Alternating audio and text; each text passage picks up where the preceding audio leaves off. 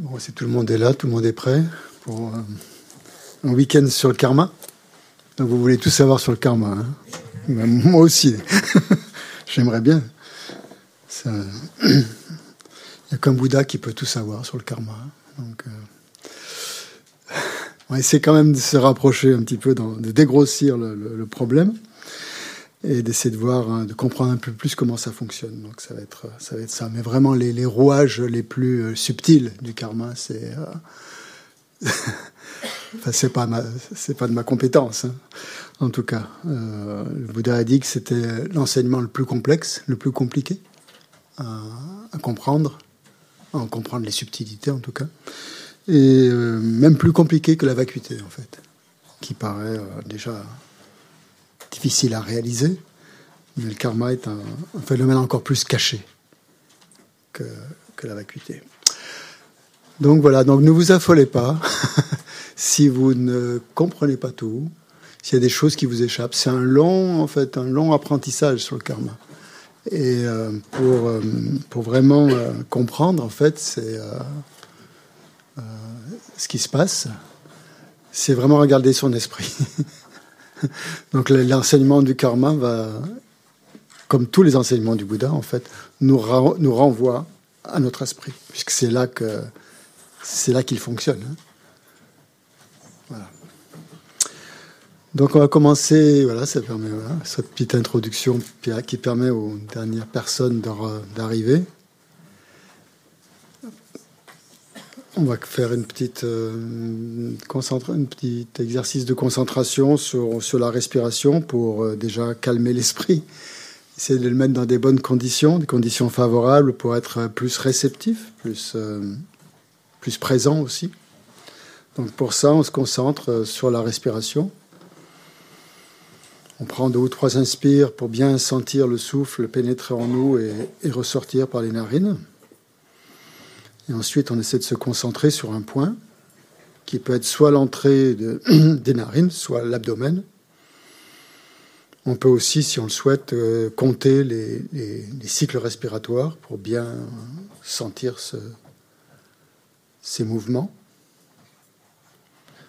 l'essentiel étant de ne pas suivre les pensées, mais de sans cesse revenir sur cet objet de concentration qu'est le souffle.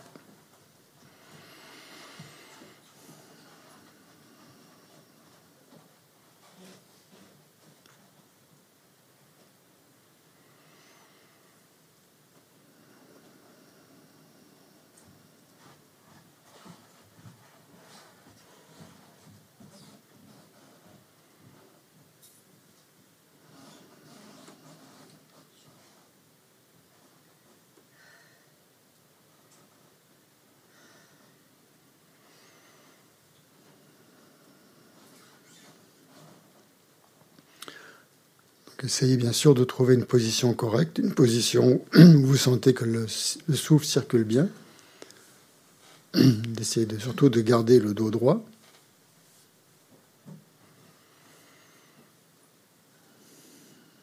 Les épaules détendues.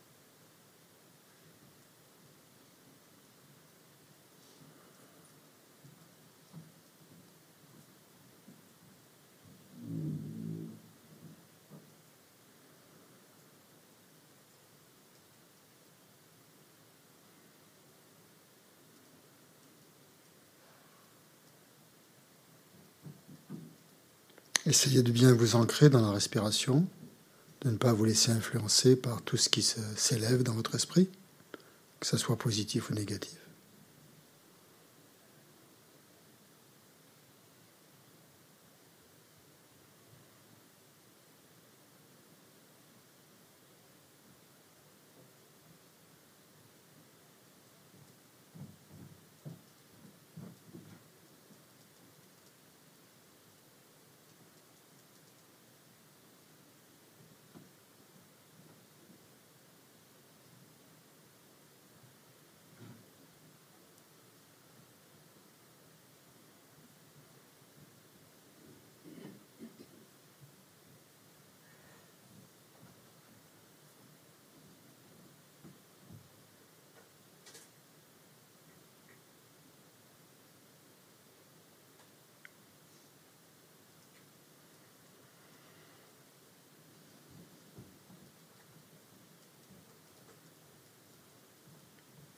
Essayez de ressentir que vous êtes comme un, grand arbre dont les, racines s'enfoncent profondément dans le sol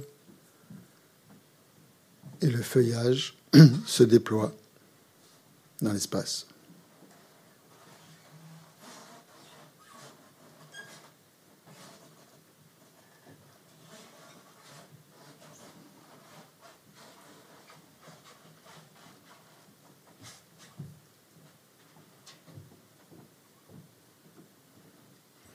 Ainsi, vous pouvez sentir que vous êtes à la fois très, ancré dans le sol et en même temps très spacieux, très alerte.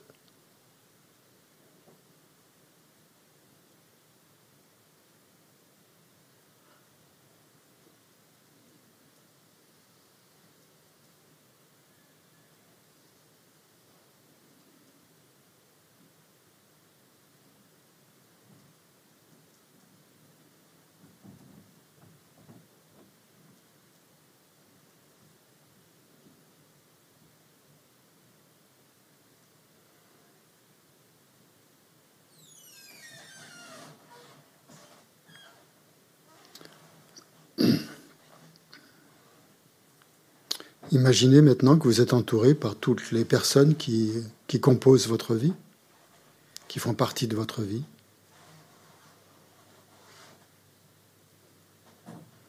à différents niveaux, à tous les niveaux que ce soit. Les proches, les amis, mais aussi les gens avec qui nous avons des rapports plus conflictuels, ou carrément des étrangers que nous ne connaissons pas.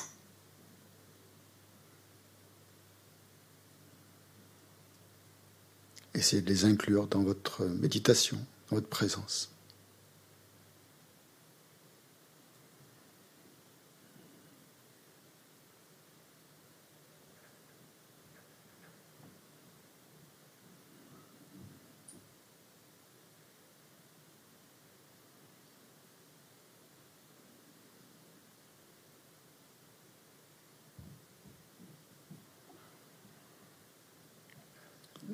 Essayez de ressentir que nous sommes tous égaux dans notre quête, dans notre aspiration au bonheur et dans notre désir de, de fuir la souffrance.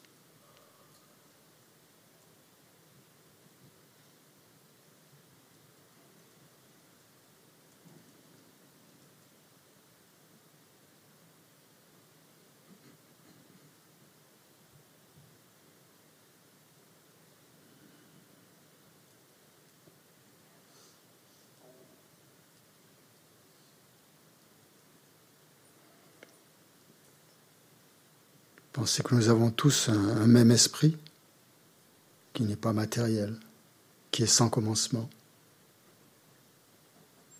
et qui recèle en lui un potentiel illimité.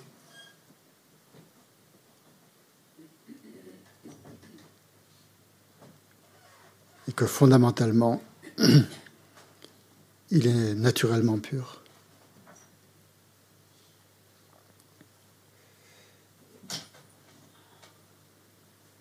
C'est de vous relier à cette pureté naturelle de l'esprit, sans commencement ni fin.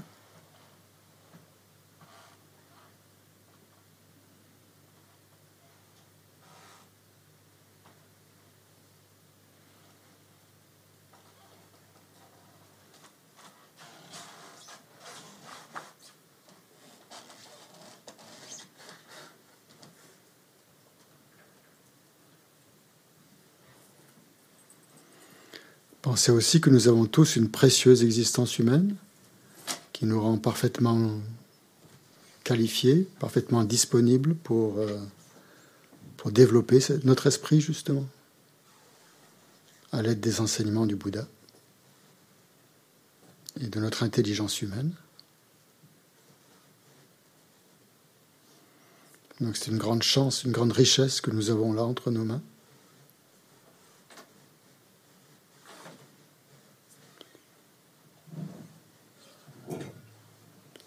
Quelque chose qui a une immense valeur.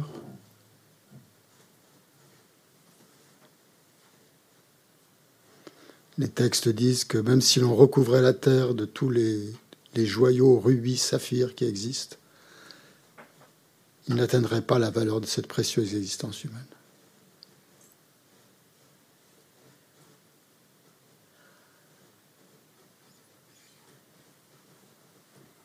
Essayez de, le ressentir profondément.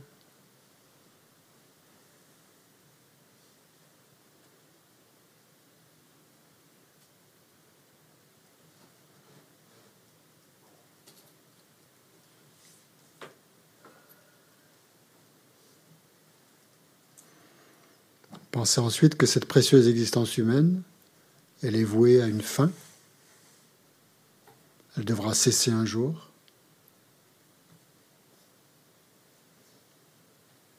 Nécessairement. Mais on ne sait pas quand.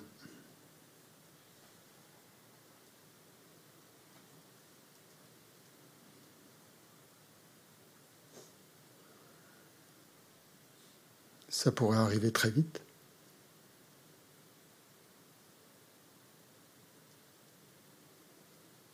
D'un jour à l'autre, d'une minute à l'autre, d'une seconde à l'autre.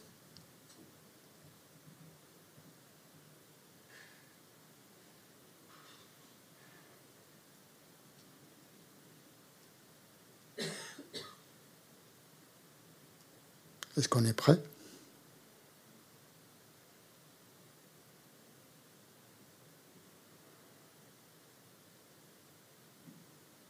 Est-ce qu'on a réfléchi où est-ce qu'on irait après Où est-ce qu'on va se retrouver Dans quel état d'existence Dans quel monde Dans quelle destinée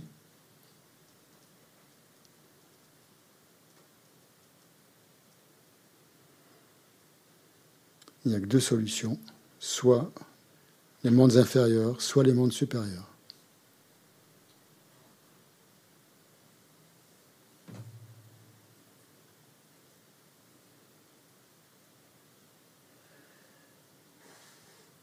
Et qu'est-ce qui c'est qui, va conditionner notre, notre naissance future, notre renaissance, notre réincarnation? Uniquement le karma.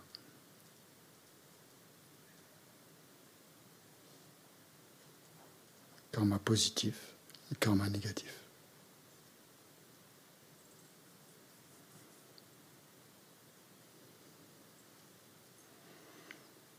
Donc c'est important de bien comprendre euh, le rôle et le fonctionnement du karma pour nous éviter des souffrances futures et pour nous assurer des bonheurs futurs.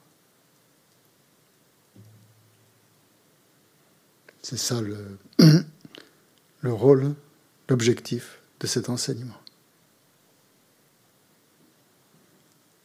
C'est pour ça que nous sommes ici aujourd'hui, pour essayer de, mieux comprendre ce fonctionnement, pour être,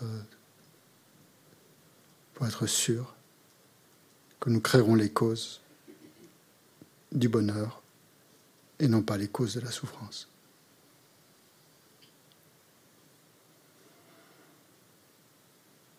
Donc on essaye de bien ressentir cette motivation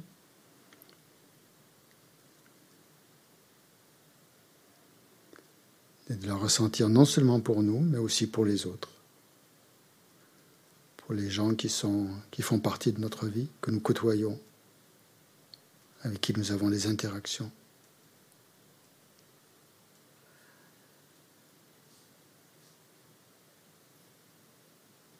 Et aussi pour tous les êtres en général.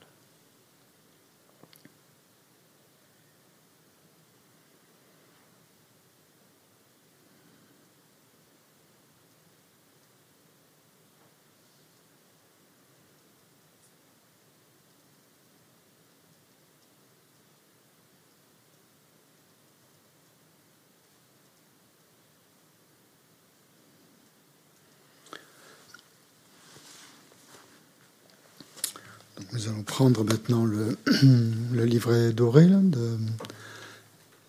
pour les prières qu'on récite au début des enseignements.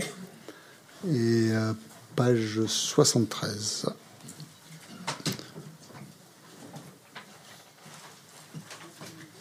Je vais partager.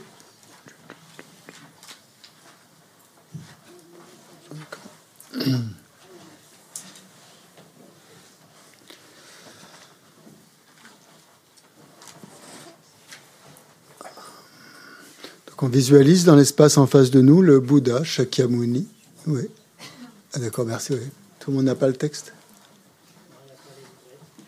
Il n'y a pas les livrets? Ah, ils, sont, euh, ils sont dans le couloir. Il y en a dans des pochettes dans le couloir, dans des... on ne les a pas encore euh, rangés.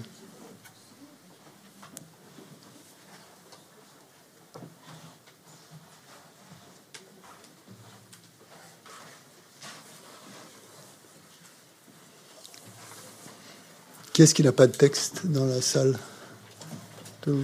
Un. Oh, bah suivre sur le, le voisin ou la voisine.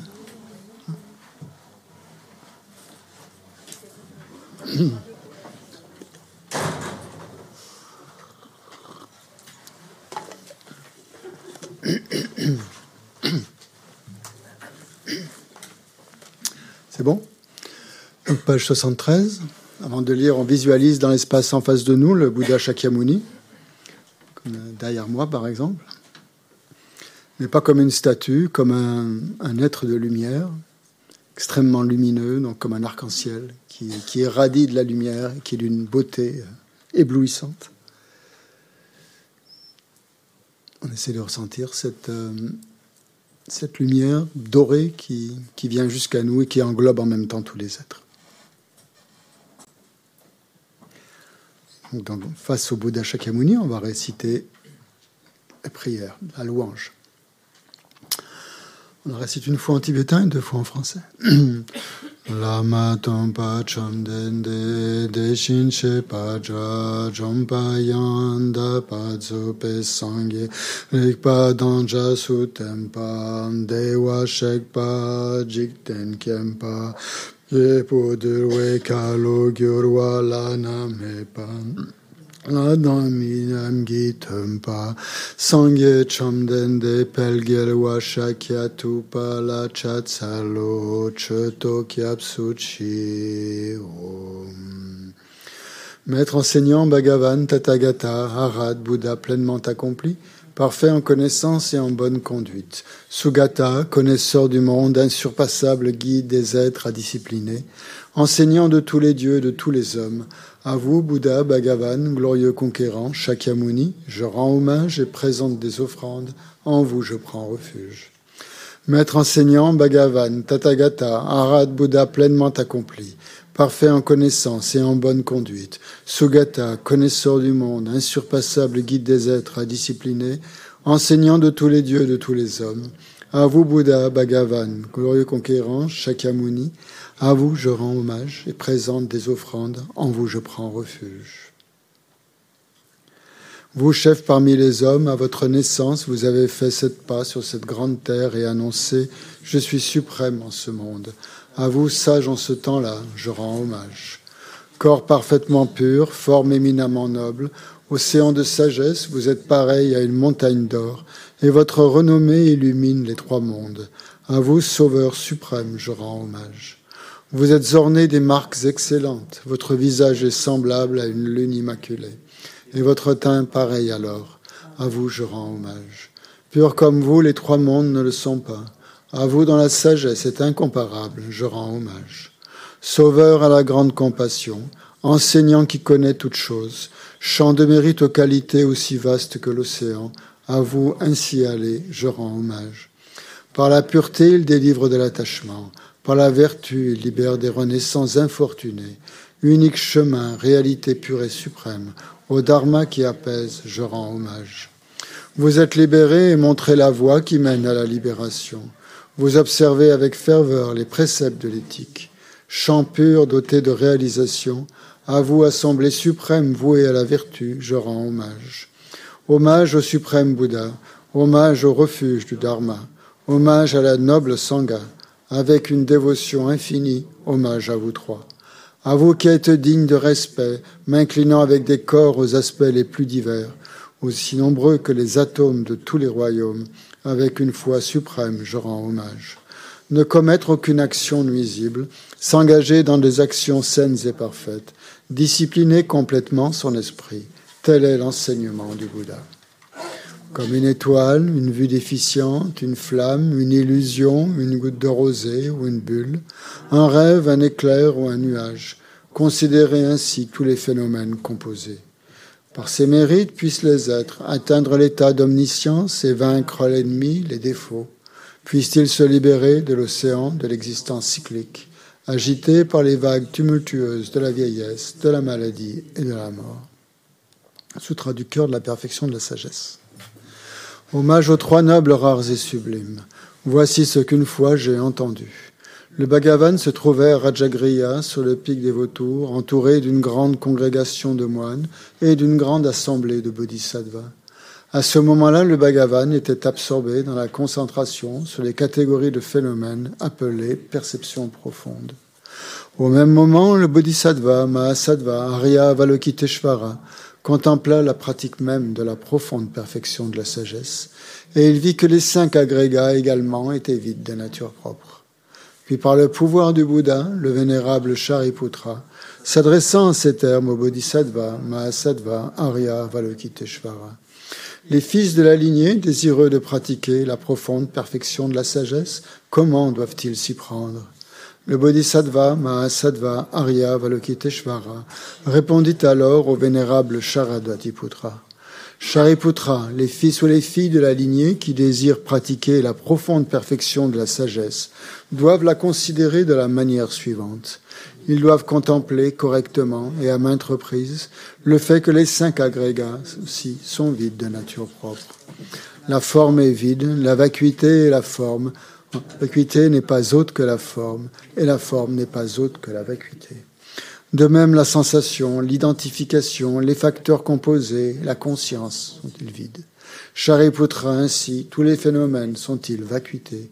Ils sont sans caractéristiques. Ils ne naissent ni ne cessent, ne sont ni souillés ni non souillés, ni déficients ni parfaits. En conséquence, Shariputra, dans la vacuité, il n'y a ni forme, ni sensation, ni identification, ni facteur composé, ni conscience. Ni œil, ni oreille, ni nez, ni langue, ni corps, ni mental. Ni forme, ni son, ni odeur, ni saveur, ni toucher du toucher, ni phénomène mental. De l'élément de l'œil, et ainsi de suite, jusqu'à l'élément du mental, l'élément de la conscience du mental, il n'y a pas d'élément. Il n'y a ni ignorance, ni élimination de l'ignorance, et ainsi de suite. Jusqu'à il n'y a ni vieillissement et mort, ni élimination du vieillissement et de la mort.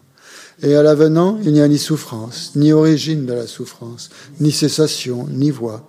Il n'y a ni sagesse transcendante, ni obtention, ni non-obtention. Shariputra, ainsi, puisqu'il n'y a pas d'obtention, les bodhisattvas se fondent-ils sur la perfection de la sagesse et ils demeurent en elle, l'esprit sans voile et sans peur. Et comme ils sont passés bien au-delà de toute erreur, ils parviennent au stade final du nirvana. C'est en s'appuyant sur la perfection de la sagesse que tous les Bouddhas du trois temps, eux aussi, font naître pleinement l'insurpassable éveil, parfaitement accompli. Aussi le mantra de la perfection de la sagesse, le mantra de la grande connaissance, le mantra auquel rien n'est supérieur, le mantra égal à l'inégalable, le mantra qui apaise à jamais toute souffrance, doit être reconnu comme véridique car il ne trompe pas. Et voici le mantra de la perfection de la sagesse. Tayata gate gate paragate parasamgate bodhisoha. Shariputra, c'est ainsi qu'un bodhisattva, mahasattva, doit s'exercer à la profonde perfection de la sagesse. Puis le Bhagavan sortit de sa concentration et loua le Bodhisattva, Mahasattva, Arya, Valokiteshvara en disant Bien, bien, au fils de la lignée, il en est ainsi, il en est bien ainsi. C'est exactement comme tu viens de l'exposer qu'il convient de pratiquer la profonde perfection de la sagesse, et les Tathagatas eux-mêmes se réjouissent. Lorsque le Bhagavan eut dit cela, le vénérable Sharadvatiputra, le Bodhisattva Mahasattva Arya Valokiteshvara, l'entourage au complet, ainsi que le monde des dieux, des hommes, des asuras et des gandharvas, furent remplis de joie et louèrent les paroles du Bhagavan. Prière à Dakini au visage de lion. De la sphère sacrée suprême de Ketchara, vous qui par vos pouvoirs de clairvoyance et d'émanation magique prenez soin des pratiquants comme une mère de ses enfants, devant l'assemblée des Dakini et des trois mondes, je m'en prosterne. Akasamara Sachadara Samarayape.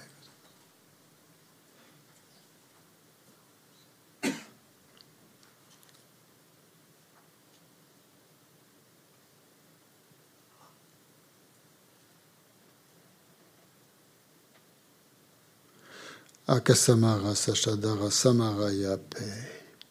Tayata Gate Gate Paragate Parasamgate Bodhi Soa par les enseignements des trois nobles, rares et sublimes, dotés du pouvoir de la vérité, que les obstacles soient évités, qu'ils soient chassés, qu'ils soient apaisés, que tous les ennemis et toutes les forces négatives contraires au Dharma soient complètement pacifiés.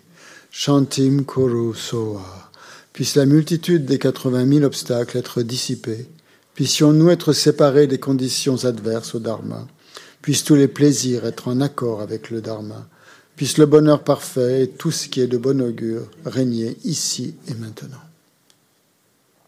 On fait l'offrande de mandala en tibétain. Vous l'avez euh, Page 98, pardon. La courte offrande.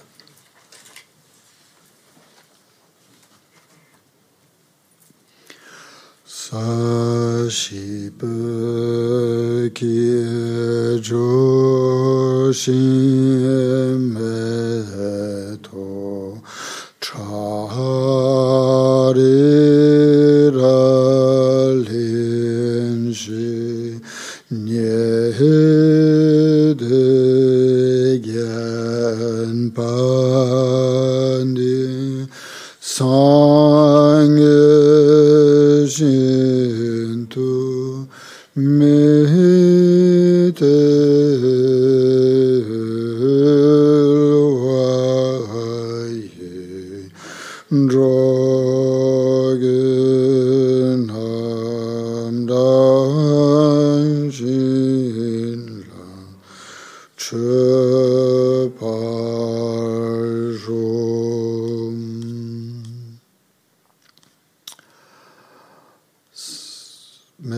parfait et saint, des nuages de compassion qui se forment dans l'espace de votre sagesse du Dharmakaya, veuillez répandre une pluie d'enseignements vastes et profonds, conformes exactement aux besoins de vos disciples.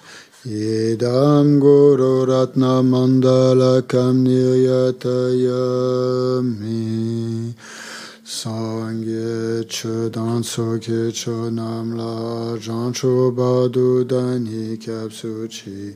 Da ge che nyen ge pet so nam ge jo la pen che sangye dro pa shu sangye dan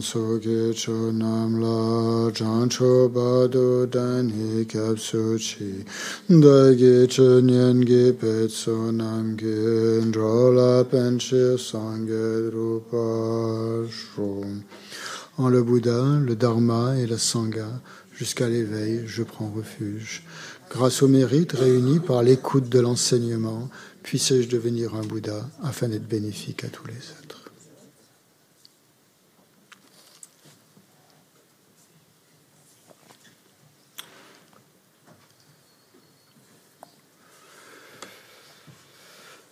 Bien.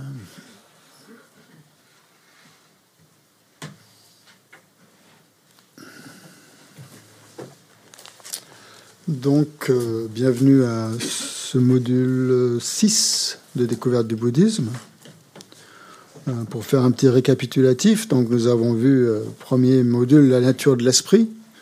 Nous avons vu quelle était donc sa nature conventionnelle, en tout cas, qui n'était pas matérielle et qu'il n'avait pas de commencement ni de fin, et qui était le produit de la, de la causalité. Donc cet esprit était décelé en lui un grand potentiel, et grâce à cet esprit, donc on pouvait, on pouvait se transformer, on pouvait s'améliorer, devenir de meilleurs individus et même un individu parfait jusqu'à atteindre l'éveil. Ensuite, on a vu, deuxième module, on a vu donc comment euh, pratiquer la méditation, quels étaient les différents types de méditation. La méditation, en gros, la méditation analytique et la méditation plus contemplative. Et que ces deux types de méditation, nous devons les, allier, hein, les associer. Euh, la méditation analytique permet justement de bien cerner, de bien comprendre euh, l'enseignement. Et elle, s'inscrit à, la suite de l'écoute, hein, de l'écoute des enseignements, et non seulement de l'écoute, mais aussi de la réflexion sur les enseignements. Et on passe ensuite donc cette troisième phase, qui est celle de la méditation, et que l'on divise en deux, donc la méditation analytique et la méditation contemplative, ou la méditation de placement, qui, euh, lorsqu'on a analysé un sujet, par exemple, on lâche cette, analyse et on se concentre sur le ressenti de cette, euh, de cette analyse, qu'a procuré cette analyse. On essaie de, de, de, rester dans ce ressenti le plus longtemps possible. Et après, quand bien sûr des pensées euh, se, ressurgissent, eh bien, on reprend euh, la méditation analytique. Ou quand on en a marre d'analyser, on reste simplement à reposer l'esprit dans cette contemplation, par exemple, du souffle, euh, en essayant de bien le focaliser sur ce point-là. Donc on, alterne en fait deux forces, une force d'analyse et une force de, contemplation en un point. Donc c'est ça la, méditation que l'on pratique dans le bouddhisme tibétain, notamment. Euh, ensuite, on a vu donc le module 3, on avait vu une présentation de la voix. On avait vu comment la voix, elle se, elle se découpait en trois, elle se répartissait sur trois types d'individus qui avaient des motivations euh, différentes. Le premier type d'individu qu'on appelle de capacité ou de motivation ou, d'aptitude initiale, c'est cet individu qui cherche, qui cherche avant tout à obtenir le bonheur dans cette vie et dans les vies futures, ce qui est tout à fait euh, légitime et euh, nécessaire.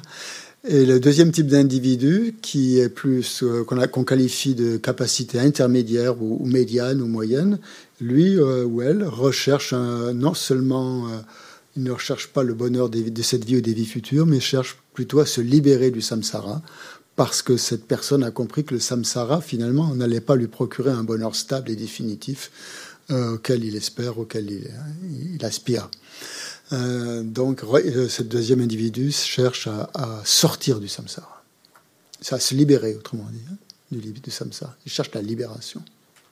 Le troisième, qui est encore un niveau supérieur, ce qu'on appelle donc un individu de capacité supérieure, de motivation ou d'aptitude supérieure, cherche euh, non seulement à se libérer, mais à libérer tous les êtres de, cet état d'asservissement qui est, le, est le samsara et de les amener à l'éveil.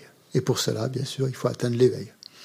Donc ça, c'est la motivation qui correspond, euh, qui est la plus vaste, qui correspond au, au Mahayana. Et c'est celle-ci donc que nous essayons de mettre en œuvre petit à petit. Hein? Donc ça, on l'avait vu donc dans un troisième module. Ensuite, le quatrième module, on avait surtout, on avait parlé du maître spirituel ou de l'instructeur, quels étaient les différents types, pourquoi nous avions besoin d'un maître spirituel pour avancer sur la voie parce que ça correspond un peu à tout ce que nous entreprenons. Quand nous voulons apprendre quelque chose, nous avons besoin d'un maître. Donc, à plus forte raison, quand nous, nous, avançons dans un terrain complètement inconnu, nous avons besoin d'un guide, d'un guide qualifié. Donc, on a vu des différents types de maîtres qualifiés, depuis le, simple instructeur euh, de type universitaire jusqu'au maître euh, Racine ou au maître Vajra. Hein on a bien compris. Et ah Oui, d'accord. Peut-être tu peux augmenter le volume? Merci. Ça va là? Ça va? Ça va mieux. Hein? Je vais essayer de parler plus fort aussi. Donc, euh, j'en étais où là? Euh, Oui, j'en étais. Le maître Racine, le maître Vajra. Le plus important étant bien sûr de ne pas se presser dans cette quête d'un maître spirituel, de ne pas vouloir se jeter sur la première personne qui passe et de le prendre comme un maître spirituel avec, euh, voilà, faire tout un, euh, tout un délire là-dessus. Euh, d'être très prudent et d'être très très attentif à ce qu'on cherche, ce qu'on veut, ce qu'on veut obtenir et de, bien tester, euh, de bien évaluer cette personne si elle en a les capacités et tout ça. Donc voilà, c'était surtout ça le point principal de cette de ce module, hein, de vous mettre en garde et de vous, euh, de vous inciter à, à prendre votre temps. Quatrième module, le cinquième, la mort et l'impermanence. Donc c'était le, dernier module qu'on a vu le mois dernier, pour nous montrer. Euh, oui, on avait aussi parlé de la précieuse renaissance humaine, qui était donc un, un sujet euh, extrêmement important, qui euh, nous mettait le doigt justement sur le caractère précieux de cette vie humaine, qui était à notre disposition pour l'instant on attend, et qui, qui, qui, avait pour but de contrecarrer un peu l'idée que finalement cette existence humaine que nous avons n'est pas quelque chose d'extraordinaire. Euh, on l'a, on l'a, c'est pas on n'y est pour rien là-dedans. Euh, c'est la faute de nos parents ou je sais pas qui. En tout cas, on subit plutôt cette idée non, là, justement, cet enseignement avait pour but de nous amener à prendre conscience que c'est pas quelque chose qui nous est tombé dessus comme ça, c'est quelque chose que nous avons voulu, que nous avons, euh, que nous avons souhaité, que nous, auquel nous avons aspiré, qui n'a pas été facile d'obtenir, et que nous avons finalement un trésor extrêmement précieux, extrêmement euh, riche, extrêmement euh, incroyablement précieux, et que le, la chose indispensable, c'était d'en prendre conscience pour ne pas gaspiller cette, euh, cette précieuse existence humaine et lui donner tout son sens, toute son, euh, tout, à sa, sa, juste valeur, à sa pleine valeur. Donc c'était un peu le but de cette, c'est le but de cette réflexion et de cette méditation sur le caractère précieux et rare de cette existence humaine si ça ne nous apparaît pas spontanément comme ça, cette méditation a pour but justement de nous amener à prendre conscience de cette réalité, hein, comme tous les enseignements du Bouddha, donc qui sont là pour, pour nous amener à prendre conscience des réalités que nous avons tendance à occulter ou à, à ne pas vouloir, pas ne vouloir, pas vouloir voir parce que on a d'autres préoccupations plus immédiate. Et euh, donc c'était le but. Et ensuite, la mort et l'impermanence avec pour but justement, pour compléter cet enseignement sur la précieuse existence humaine, de nous en faire prendre, de nous faire prendre conscience de son caractère extrêmement temporaire. Et que on n'est pas là sur cette terre pour très longtemps et que pour l'instant, on ne sait pas du tout dans après ce qui va se passer. Donc c'était le, le, but de cette, de cette méditation, de cette réflexion, c'est de, de, profiter de cette précieuse existence humaine pour euh, l'utiliser à son, d'en tirer, d'en extraire l'essence, puisqu'il est certain que nous allons mourir un jour, que cette, euh, que cette mort, on ne sait pas du tout quand est-ce que ça va arriver, qu'elle est imminente. Euh, ça, il faut en prendre le plus conscience. Et qu'au moment de la mort, la seule chose qui va vraiment nous être utile, c'est pas forcément les choses auxquelles on a donné de l'importance dans cette vie, mais plutôt les choses que l'on a peut-être négligées un peu, ou en tout cas qu'on a, auxquelles on n'a pas accordé tout, euh, tout, toute l'importance qu'elles méritaient. C'est le, le, dharma. Puisque c'est ça, c'est justement ça qui va, euh, qui va nous aider, la seule chose qui va nous aider à ce moment-là. Donc ce, ce, ce, cet enseignement aussi pointe une réalité, la, réalité que l'on occulte le plus, justement, celle de notre mortalité. Voilà, donc ça c'est le, point essentiel. Donc on a vu la dernière fois de prendre conscience et en, essayant de ressentir justement que que c'était pas quelque chose de c'était pas pour nous amener de la tristesse hein, et de une espèce de désespoir, mais plutôt au contraire de nous inciter à à nous, apporter de la joie, de la joie de pratiquer le dharma, et que plus on va pratiquer, finalement, plus on va se sentir heureux, plus on va se sentir joyeux. Et le dernier moment, le dernier moment de la mort, finalement, sera aussi joyeux que, que si l'on partait euh, en vacances dans un endroit euh, de rêve. Donc c'est à ça qu'il faut arriver, c'est ça de, ressentir hein, au terme de cette méditation. Donc cette méditation n'a pas pour but forcément de nous faire peur, hein, mais de nous inciter surtout à pratiquer et, à, arrêter de, de mettre la pratique du dharma à plus tard, en, voyant justement le caractère euh, immédiat de cette, pratique et son importance immédiate. Donc entre là où on en est, euh, dans le Lamrim, qui est le texte que nous étudions, donc de, la Matsunkapa, euh, normalement, à ce moment-là, il y a toute une réflexion à avoir sur euh, qu'est-ce qui va se passer, dans quoi, où est-ce qu'on va aller après la mort. Et là, il y a, à ce niveau-là, c'est euh, la contemplation, la méditation sur les souffrances des mondes inférieurs. Donc, dans découverte du bouddhisme, on passe un petit peu là-dessus, peut-être parce qu'on veut garder des gens pour éviter de vous faire fuir. Euh, je sais pas. En tout cas, c'est pas mis vraiment en évidence. Mais dans le Lamrim, c'est une méditation qui est très importante. Et euh, je pense qu'il ne faut pas euh, la, sauter, l'éviter. En tout cas, penser justement qu'on peut très bien, au moment de après la mort, se retrouver dans un monde où il y aura beaucoup plus de souffrance que dans l'état actuel que nous, dont nous pouvons jouir actuellement.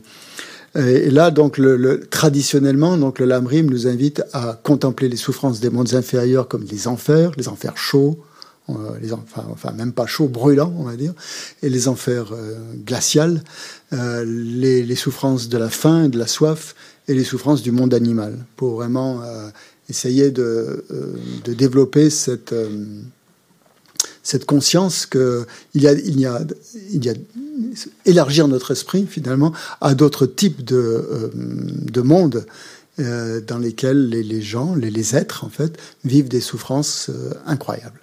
Donc ça, on peut très bien le, lire, hein, le, pratiquer au niveau monde, au niveau pardon, au niveau humain, en voyant que les, les, des pays en guerre, les, les, êtres, les êtres humains vivent une souffrance incroyable. Hein inimaginable. Des pays où, la faim et la soif euh, sont malheureusement monnaie courante, euh, la souffrance est incroyable.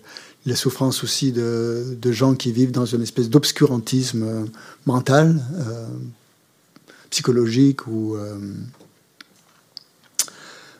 psychiatrique, c'est une souffrance aussi. Donc toutes ces, on peut, on peut après la méditation sur la mort, on peut justement penser à toutes les souffrances qui, qui existent dans le monde, dans le monde humain, par exemple. Mais donc traditionnellement dans le dans le Lamrim, c'est pas les souffrances humaines que l'on que l'on envisage à ce moment-là, c'est plutôt les souffrances des mondes dits inférieurs. Hein. Euh, que l'on ne voit pas parce que pourquoi on les voit pas euh, je sais pas pourquoi on les voit pas on n'a pas la, perce la perception euh, suffisante on peut quand même voir le monde animal voir comment ça, ça, ça se passe dans le monde animal euh, quelles sont les souffrances des animaux et euh, extrapoler à partir de ça sur d'autres types de mondes que l'on ne voit pas. Bon, grâce à la télévision et aux, et aux, médias, maintenant, on peut voir euh, toutes sortes de souffrances dans le monde que, dont il y a quelques siècles, siècles auparavant, on n'avait pas forcément conscience, puisqu'on n'avait pas accès à cette visibilité des, des, des, des souffrances des autres. Donc, euh, on pouvait peut-être les ignorer. Maintenant, grâce aux médias, finalement, on ne peut plus ignorer certaines, certaines formes de souffrance. Donc voilà, ces, ces, souffrances des mondes inférieurs viennent à ce moment-là et euh, ça amène logiquement à, réfléchir sur qu'est-ce qui va nous, qu'est-ce qui peut nous faire renaître dans ces mondes inférieurs. Eh bien, là, c'est l'enseignement sur le sur le karma. Donc, euh, donc voilà ce dont on va parler aujourd'hui tout ce week-end. On va essayer de, de mieux bien comprendre ce que c'est que, que le karma. Donc le karma, c'est un phénomène, on pourrait dire, dont le fonctionnement subtil hein, est difficile à appréhender, dans sa totalité, non seulement dans sa totalité, mais même aussi dans ses particularités. Donc on va essayer d'en tirer les grandes lignes, en voir les grandes lignes, sachant qu'il euh, y, a des subtilités du karma qu'on ne, qu ne, peut pas expliquer à notre niveau. Hein. On peut peut-être les intuiter, on peut peut-être en avoir une certaine... Euh, impression ou une, intuition, mais euh, seul un Bouddha, on dit, est capable de percevoir parfaitement tous les rouages et tous les mécanismes subtils du karma. Pour la petite histoire, on dit qu'un un, un Bouddha est, euh, est capable de percevoir le karma, de, enfin, les, quelles sont les causes de toutes les couleurs euh, qui sont sur les plumes d'un pan. voilà ou euh, une autre anecdote que l'on dit, si par exemple on, on, cassait cette, je cassais cette table maintenant, le Bouddha pourrait vo un, Bouddha pourrait voir que euh, quelle, est le, quelle, quelle est la cause et l'origine, la provenance de tous les éléments qui composent cette, cet arbre. Cette table, c'est-à-dire les arbres qui, lui ont, permis le bois, les vis, etc. Tout, ce qui compose cette, tout ce qui a donné lieu à, cet ensemble, à cette collection de, parties qu'on appelle la table, qui pour nous est un, ensemble dont on n'a pas, euh, on ne voit pas forcément euh, même les constituants. Le, Bouddha est capable de voir euh, non seulement toutes les causes de ces constituants. Donc, c'est quelque chose qui, euh, que seul, un être omniscient est capable de voir. Euh, donc, comme, définition, comme définition du karma, qu'est-ce qu'on peut donner, qu'est-ce qu'on peut dire? Que ce qu'on appelle le karma, en fait, la loi du karma fait partie de, la loi plus générale de la causalité. Donc, du, principe de causalité. Donc, ce, principe de, causalité, on peut le retrouver à à différents niveaux. Hein. Euh, c'est une, idée qui est assez bien euh, comprise hein, pour, nous. Euh, la causalité, qui est aussi bien au niveau biologique, au niveau physique, déjà au niveau extérieur, il y a une relation de cause à effet, hein, tout, au niveau conventionnel, au niveau, au niveau, au niveau, au niveau immédiat. Ne serait-ce que vous allez voir tous les, vous parlez à n'importe quel agriculteur, euh, ça ne pose pas de problème pour lui, hein, entre le résultat euh, de, la cause. Hein. Euh, sinon, il ne mettrait pas des graines dans son. Dans, ce, il ne sèmerait pas des graines. Donc, cette causalité est une, à niveau physique, donc elle, existe. On peut, on peut en avoir, on peut la voir, on peut la percevoir, hein, on peut la déduire aussi. Le karma ce serait, disons, si on voulait, c'est pas une causalité externe, c'est une causalité interne. C'est pour ça que c'est difficile à, appréhender, parce que c'est pas une causalité extérieure que l'on peut voir de ses propres yeux, mais que l'on peut intuiter ou que l'on peut essayer de percevoir mentalement, hein, puisque c'est une, une, causalité mentale. C'est que mentalement que l'on peut la percevoir. Et euh, Donc ça, c'est l'aspect euh, qui est lié à, ce type de causalité. Euh, quels sont les principes généraux de la causalité? Euh, Principes généraux de la causalité, c'est que en fait, euh, tout effet provient d'une cause. Hein. Les effets proviennent de causes. Autrement dit, il n'y a pas d'effet sans cause. Et ça, le, karma va reprendre cette idée-là. Hein. Bon, entre parenthèses, euh, le karma, c'est pas quelque chose que le Bouddha a inventé. Hein. C'est pas une invention du Bouddha. C'est euh, une loi naturelle que décrit que ne fait que décrire le Bouddha. Il n'a pas inventé le karma. Hein. Donc ça veut dire que que ça veut dire ça que que, c'est une loi naturelle. Ça veut dire que même que l'on croit au karma ou que l'on n'y croit pas, peu importe, ça fonctionne. Hein. C'est pas que pour les bouddhistes, ça ne fonctionne pas que pour ceux qui y croient. Hein. Ça fonctionne pour tout le monde. Hein.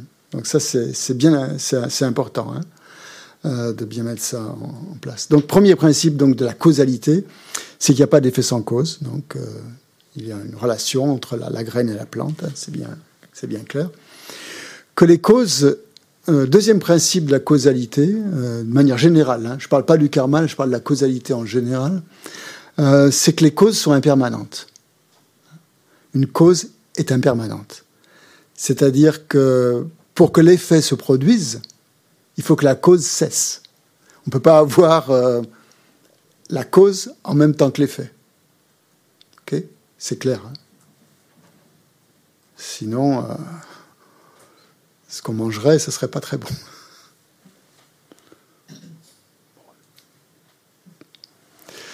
Euh... Bon, bref. La... Donc il y, a une relation causale entre la graine, la pousse et l'arbre, par exemple. Au moment où la plante ou la pousse est sortie, la, graine n'existe plus. Au moment où l'arbre est apparu, la pousse n'existe plus. Donc toutes ces causes sont, impermanentes. Et euh, on peut voir ça aussi dans nos pensées. Hein. Quand on regarde par exemple le processus continuel des pensées, on voit bien qu'une pensée donne naissance à une, à une, autre, et comme la cause de la pensée qui, qui arrive, la, cause, la pensée présente amène la pensée suivante, mais au moment de cette pensée-là, ben, la pensée précédente a disparu. Hein. Donc même le principe mental de la continuité de l'esprit hein, euh, fonctionne euh, par la, comme une causalité, sur le principe de la causalité. Troisième principe de la causalité, et que reprend aussi le karma, c'est que l'effet doit être en harmonie avec la cause. Hein. C'est-à-dire que telle cause produit tel effet, et pas un autre. C'est pas complètement discordant. Hein. Euh, voilà, on ne peut pas avoir, euh, par exemple, euh, un plant de tomates si on a semé des piments, par exemple. Hein. Il y, a une correspondance harmonieuse hein, entre, la cause et l'effet. sinon, ça serait, un peu chaotique quand même. Euh, ensuite, quatrième euh, principe, c'est que la cause seule n'est pas forcément, peut ou mais pas toujours, produire euh, l'effet.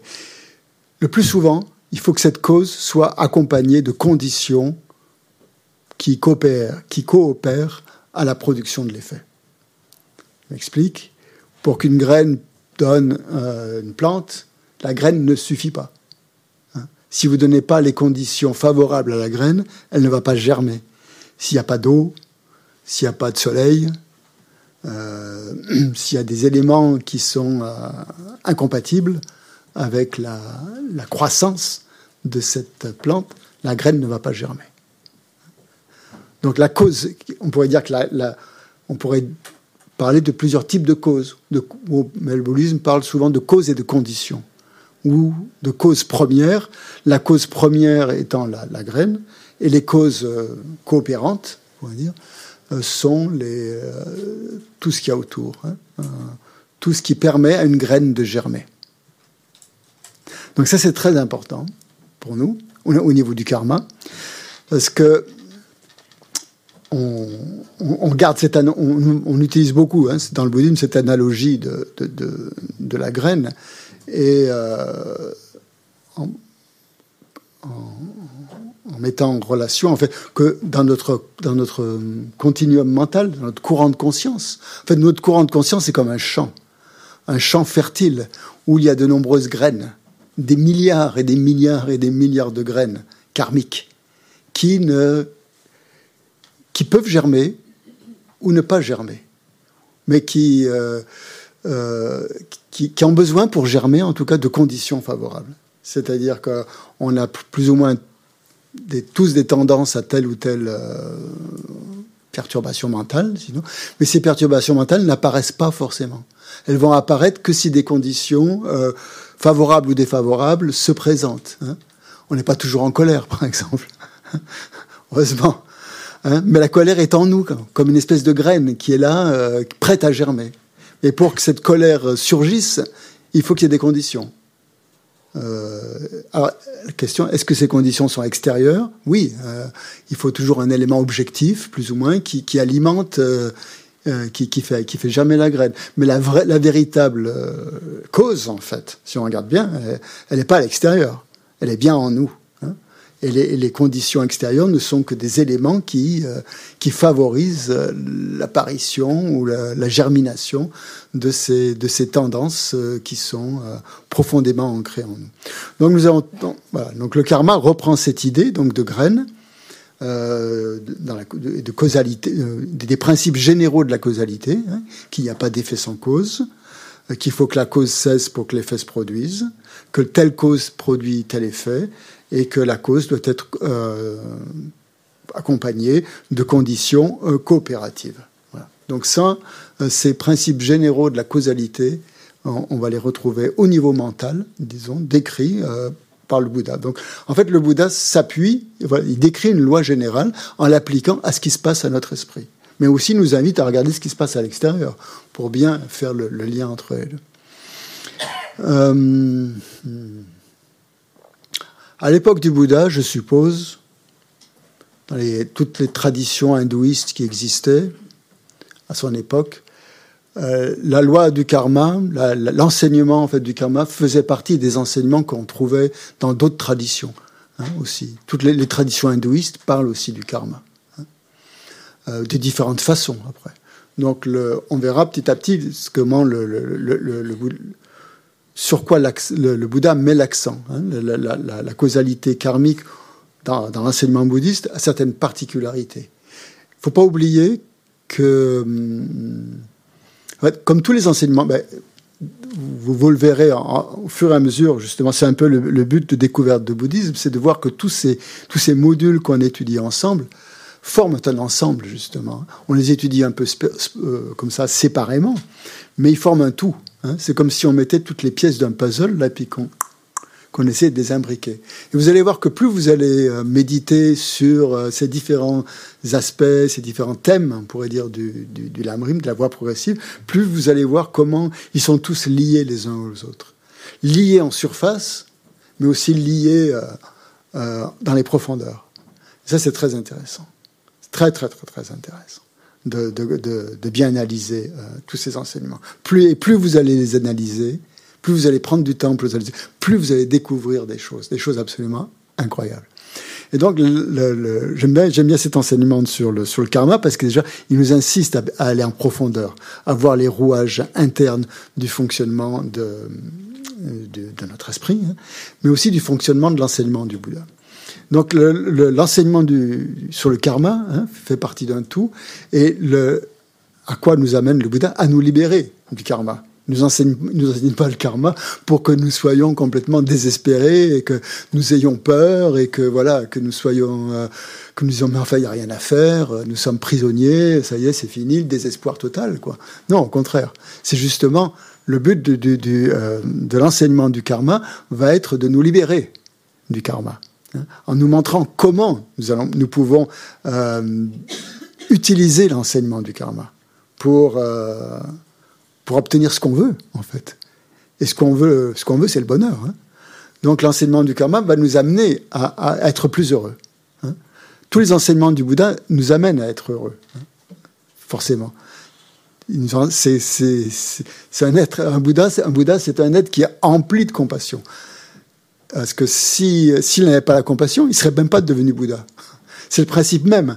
On ne peut pas devenir Bouddha si on n'a pas de compassion puisqu'un Bouddha, c'est par définition un être qui a développé la compassion à son maximum. Donc que veut un Bouddha? Euh, Notre bien, euh, forcément, notre bonheur. Donc tous ces enseignements visent à nous amener au bonheur. Et l'enseignement du karma en est l'un des principaux. Pour atteindre justement, créer les causes du bonheur au lieu de créer les causes de la souffrance. C'est ça uniquement ça, cet enseignement. Et donc, il va au niveau conventionnel, puisqu'il faut bien accepter le bien et le mal, hein, au niveau conventionnel, ça existe. Il y a des choses qui sont positives et il y a des choses qui sont négatives. Et le principe même du, euh, karma, c'est que le positif amène le bonheur, le négatif amène la souffrance. C'est cette espèce de principe euh, inéluctable, on pourrait dire, déterministe, un peu comme une sorte de déterminisme, qui correspond à, la graine et à, la pousse. Hein.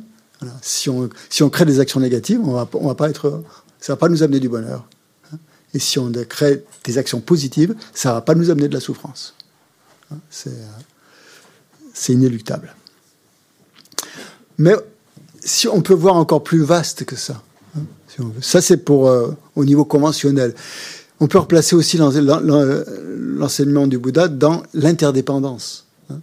Toutes ces causes tous ces effets, tout ça, tout ça c'est interdépendant. Hein.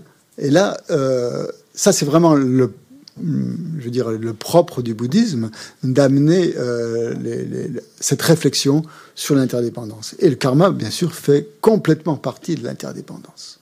Hmm. C'est ça, ça pourrait pas fonctionner autrement dit. Hein. si c'était pas interdépendant, ça pourrait pas fonctionner. Ça serait complètement figé. Hein. il n'y aurait pas, il y aurait il n'y aurait pas de possibilité de fonctionnement du tout. Donc, très subtilement, en fait, ce premier enseignement est un enseignement sur l'interdépendance. Et qui dit, qui dit interdépendance dit vacuité, puisque les phénomènes n'existent pas de manière euh, indépendante, de manière autonome, de manière euh, fixe, solide et substantielle. Et le karma va, nous, euh, va nous amener à cette compréhension. donc voilà, ça c'est le, le, cadre, on pourrait dire, de, de l'enseignement du karma, dans l'enseignement beaucoup plus global, beaucoup plus vaste du Bouddha, qui vise dans un premier temps à nous rendre heureux, dans un deuxième à nous libérer du karma, puisque euh, si on ne pouvait pas se libérer du karma, euh, bah, tant pis, quoi, on serait, prisonnier, et c'est pas le message du Bouddha. Hein. Et le troisième, justement, c'est de nous amener à l'éveil, encore plus, pour aider les êtres à se libérer de leur karma négatif. Une fois que l'on a bien compris comment ça fonctionnait et que l'on a pu euh, appliquer ça à soi-même. Donc voilà pour. Donc ça me permet, pour, rebondir un peu là-dessus, d'essayer de, chasser quelques idées fausses que l'on a en Occident sur le, karma. Quand on entend le mot karma en Occident, euh, donc déjà, c'est pour certaines personnes, donc c'est, euh, ce serait, euh, ça génère un sentiment d'impuissance. Hein. c'est son karma. Bon, voilà, c'est une espèce de fatalisme ou d'impuissance ou même carrément de peur face au karma. On ne peut rien faire. Voilà, c'est ça. On ne peut rien faire. On est condamné. On est assujetti au karma. Mais en fait, c'est pas donc comme j'essaie de, vous, de vous, le dire, c'est pas c'est pas ça, euh, c'est pas comme ça qu'il faut le comprendre. C'est que justement, euh, grâce au karma, on peut tout faire. On peut euh, plus on réfléchit sur le karma, en fait, plus on va comprendre comment il fonctionne, et plus on va voir que c'est possible de se transformer. Parce que la loi du karma, c'est une loi dynamique. C'est pas une loi statique dans laquelle on est emprisonné. emprisonné. Hein. Donc plus on va étudier ce karma, plus on va voir que c'est possible de se transformer et, euh, que la causalité fonctionne. Hein. Euh, et donc plus on va, on va voir que la causalité fonctionne, plus on va voir que les transformations apparaissent en nous, plus ça va nous donner confiance, et plus finalement on va prendre le contrôle de sa vie. Hein. donc euh, même si pour l'instant on a l'impression que c'est le karma qui nous contrôle complètement, on va utiliser justement cette force de causalité pour prendre le contrôle de sa vie et, euh, euh, obtenir le bonheur auquel on aspire. Hein. Jusqu'à présent, on a, on a eu euh, un peu l'idée, on l'a peut-être encore, hein, que le bonheur, c'est quelque chose qui nous tombe du ciel, quoi, quelque part. que qu'on n'est pas responsable de notre propre bonheur, que c'est que ben, soit on est heureux, parfois on est heureux, parfois on est malheureux, parfois voilà, comme si ça dépend pour nous, le bonheur, ça dépend complètement des conditions extérieures. C'est les conditions extérieures qui doivent nous rendre heureux. Alors là, eh on a tous essayé, euh, plus ou moins, toutes les, tous, les, tous les modes de vie. Euh, bon, rentre pas dans les détails. On a essayé tout ce qu'il pouvait pour nous rendre heureux. Et euh, malheureusement, on, on, arrive à un constat un petit peu de que les choses extérieures c'est pas ça qui va, nous rendre heureux. Je pense qu'on a tous compris, sinon on ne serait pas là aujourd'hui. Euh, écoutez, essayez de, on ne serait pas soit bouddhiste, soit essayer de, mieux comprendre le bouddhisme si on était persuadé que les conditions extérieures vont nous rendre heureux. Donc ça, c'est le premier point, hein, déjà, que le karma va nous aider à, prendre le contrôle de notre vie en nous rendant de plus en plus heureux. Pourquoi? Parce qu'on devient responsable, en fait. Hein. Donc, en devenant responsable, on va prendre de la distance par rapport à tout ce qui nous arrive.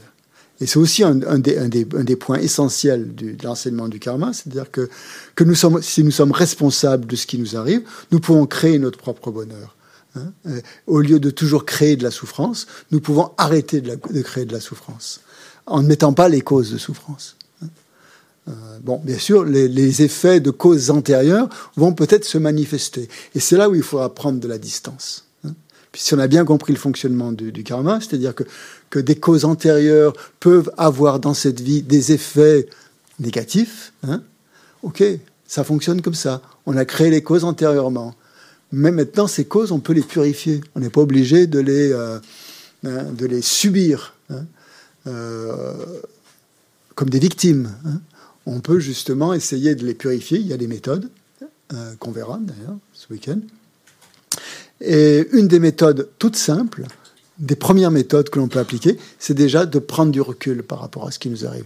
Au lieu d'être dans une attitude d'action-réaction, qui est en général euh, comme ça comme ça qu'on fonctionne, de, ne pas réagir, mais plutôt de laisser un temps euh, de, de, réflexion ou de, pour, pour, reprendre un petit peu de prendre un peu de recul, quoi, d'observer un peu ce qui se passe dans notre esprit plutôt que de réagir immédiatement à, tout ce qui se passe. Donc c'est un et c'est ça que nous amène en fait la, compréhension du karma. C'est-à-dire, oh là, ben, si quelque chose de désagréable nous arrive, ben, dans un premier temps, euh, voir qu'on n'est peut-être pas étranger à ce qui nous arrive. Donc c'est revenir aussi à soi hein, et, arrêter aussi de projeter tout ce, tout ce, qui, a, tout ce qui nous arrive de, de bien ou en général de mal parce que quand on nous arrive quelque chose de bien on pense que c'est grâce à nous et quand c'est quelque chose de mal c'est grâce c'est à cause des autres. Donc mais c'est c'est un peu le euh, l'enseignement du Bouddha va nous va nous apprendre à inverser cette tendance. À voir que finalement ce qui nous arrive de bien c'est grâce aux autres et là, on va développer beaucoup plus de compassion et de bodhicitta, parce qu'on a, ça, on y viendra beaucoup plus tard. Mais aussi, ce qui, nous arrive d'être pas très bien, ben, quelque part, on en a créé les causes. Sinon, ça n'arriverait pas. Hein, d'après le principe de causalité. Deuxième idée, ben, qui est un peu liée à celle-ci d'ailleurs, c'est que, mais alors, euh, nous n'avons plus de libre arbitre. Hein, le libre arbitre n'existe pas. C'est le karma qui régit toutes les choses. Hein. Euh, on pourrait dire que oui, dans une certaine... ceux qui n'ont pas conscience du karma peuvent avoir cette impression que, le karma régit tout et qu'ils n'ont pas, ou très peu, euh, de libre arbitre parce qu'ils euh, ne connaissent pas finalement les causes euh, des bonnes expériences et les causes des mauvaises expériences. Dès qu'on a pris conscience des causes des bonnes expériences et des mauvaises expériences, eh ben là, on peut agir. Hein? Donc, on a, on a un choix, en fait. Hein? on a un libre arbitre. Mais ce libre arbitre, il intervient, il opère à partir du moment où on comprend ce qui se passe. Hein? Les libres arbitres, euh, voilà, c'est, il, il, naît de la connaissance, il naît de la compréhension entre. Tant qu'on n'a pas cette compréhension, bah oui, on a l'impression que bah, tout, ça, ça nous arrive, ça nous tombe dessus et qu'on est là, impuissant, etc. Et euh, donc, au lieu de créer des causes de bonheur, en fait, euh, finalement, euh, quand on n'a pas la compréhension du karma, eh bien, on continue à créer des causes de souffrance. Et la, la, compréhension de la loi du karma va, va, va, inverser ce processus et donc euh, nous faire créer de plus en plus de causes de bonheur au lieu de créer des causes de souffrance. Quand on comprend bien le fonctionnement du, du, karma, par exemple, on va voir que la cause, par exemple, du, ben, je sais pas moi, euh, du bonheur, c'est par exemple de développer l'honnêteté, la, sincérité, la générosité, d'arrêter de mentir, d'arrêter de, voilà, de tricher, des choses comme ça. Hein. Que c'est que c'est que si, si, on continue à perpétrer ces, ces, ces, choses-là, ces causes-là, eh ben ça va pas nous amener du bonheur. Au contraire, ça va nous amener euh, encore plus de souffrance. Donc là, à partir du moment, le libre arbitre intervient. On va dire oh stop. Là, au lieu de euh, voilà, le, boulanger m'a rendu euh, trop, trop. Il s'est trompé dans, en rendant la monnaie. Euh, Peut-être de tendance avant, c'était de rien dire. La loi du karma me dit ah bah finalement euh, non il s'est trompé, je vais lui rendre. Le. On a le choix hein, à ce moment-là face au face au boulanger ou la boulangère. Soit on lui rend la monnaie, soit qu'elle nous a donné en trop, soit on lui rend pas. Le libre arbitre il est là. Si on comprend pas le karma, on empoche. Si on comprend le karma, on lui rend. Et tout le monde est content. La boulangère est contente parce qu'il ah, est sympa, il a rendu la monnaie, j'avais fait une erreur, c'est moi qui aurais dû payer à la fin. Hein. Puis vous aussi, vous avez accompli une, bonne action. bonheur immédiat. Dès qu'on applique la loi du karma, bonheur immédiat. Bonheur immédiat. Ou satisfaction. Peut-être pas bonheur au sens euh, ultime, mais en tout cas plaisir immédiat. À tous les niveaux. Donc euh, le libre arbitre, il est là. Il est, il est à ce niveau-là. Hein. Euh, et ça va beaucoup plus loin. Hein. Quand on a compris comment fonctionnait la loi du karma, on voit que la richesse, par exemple, euh, la cause de la richesse, c'est pas d'être euh, avare, c'est pas d'être hein, malhonnête, c'est pas de tricher, c'est au contraire d'être généreux et de, de donner. Hein. Euh, et donc, à partir de ce moment-là, c'est aussi un choix. Est-ce qu'on continue à être avare? Est-ce qu'on continue à tricher? Est-ce qu'on continue à... Ou au contraire, est-ce qu'on décide, hein, on décide, parce qu'on a compris quelque chose, on décide d'arrêter et on, prend une nouvelle, direction. Donc ce libre arbitre va nous amener finalement à, nous éviter, euh, grâce à cette décision et cette détermination qu'on prend, d'éviter de créer des causes de souffrance et nous inciter à créer de plus en plus de causes de bonheur. Donc ça, c'est tout. Hein. Donc il faut savoir ce qu'on veut. Hein. Savoir ce qu'on veut, savoir si on veut continuer à souffrir ou si on veut, si on veut aller vers le bonheur. Donc ceux qui ont finalement compris, ceux qui ont conscience du karma, quand on a conscience du karma, finalement on est libre. C'est quand on n'a pas conscience du karma qu'on n'est pas libre. Mais dès qu'on prend conscience du karma, on est libre d'agir de façon à obtenir le bonheur qu'on désire, à éviter la souffrance et les problèmes qu'on ne souhaite pas. Donc la, grande idée, la grande idée du karma, en fait, c'est que nous sommes les créateurs de notre propre bonheur et de notre souffrance. Hein? Il n'y a pas un créateur absolu. Il n'y a pas un être euh, qui, nous rend heureux ou qui nous rend pas heureux. Il n'y a pas quelqu'un qui nous juge ou qui, nous punit. Hein. Ça n'existe pas, ça, dans le bouddhisme. Hein. C'est nous qui sommes les créateurs de notre, de notre bonheur. Et ça résout beaucoup de choses. Et ça explique beaucoup de choses dans le monde. Hein. Euh, voilà. Responsable aussi, si on va plus loin, responsable de toutes nos expériences. Toutes les expériences que l'on fait, tout ce qui nous, toutes les expériences que l'on fait, euh, nous en sommes responsables. Hein. La moindre expérience. Hein. Une, J'aime bien ces petits textes. J'en lirai des passages de cours de ce week-end, je ne sais pas.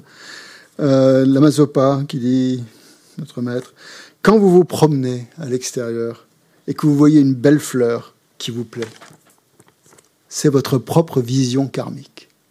Au moment où vous voyez la fleur, c'est que vous avez créé la cause antérieurement pour percevoir cette fleur et que cette, cette fleur vous, vous, euh, vous amène une, une expérience de bonheur, une expérience de beauté, une expérience de sublime, peut-être, en, vous extasiant devant cette fleur.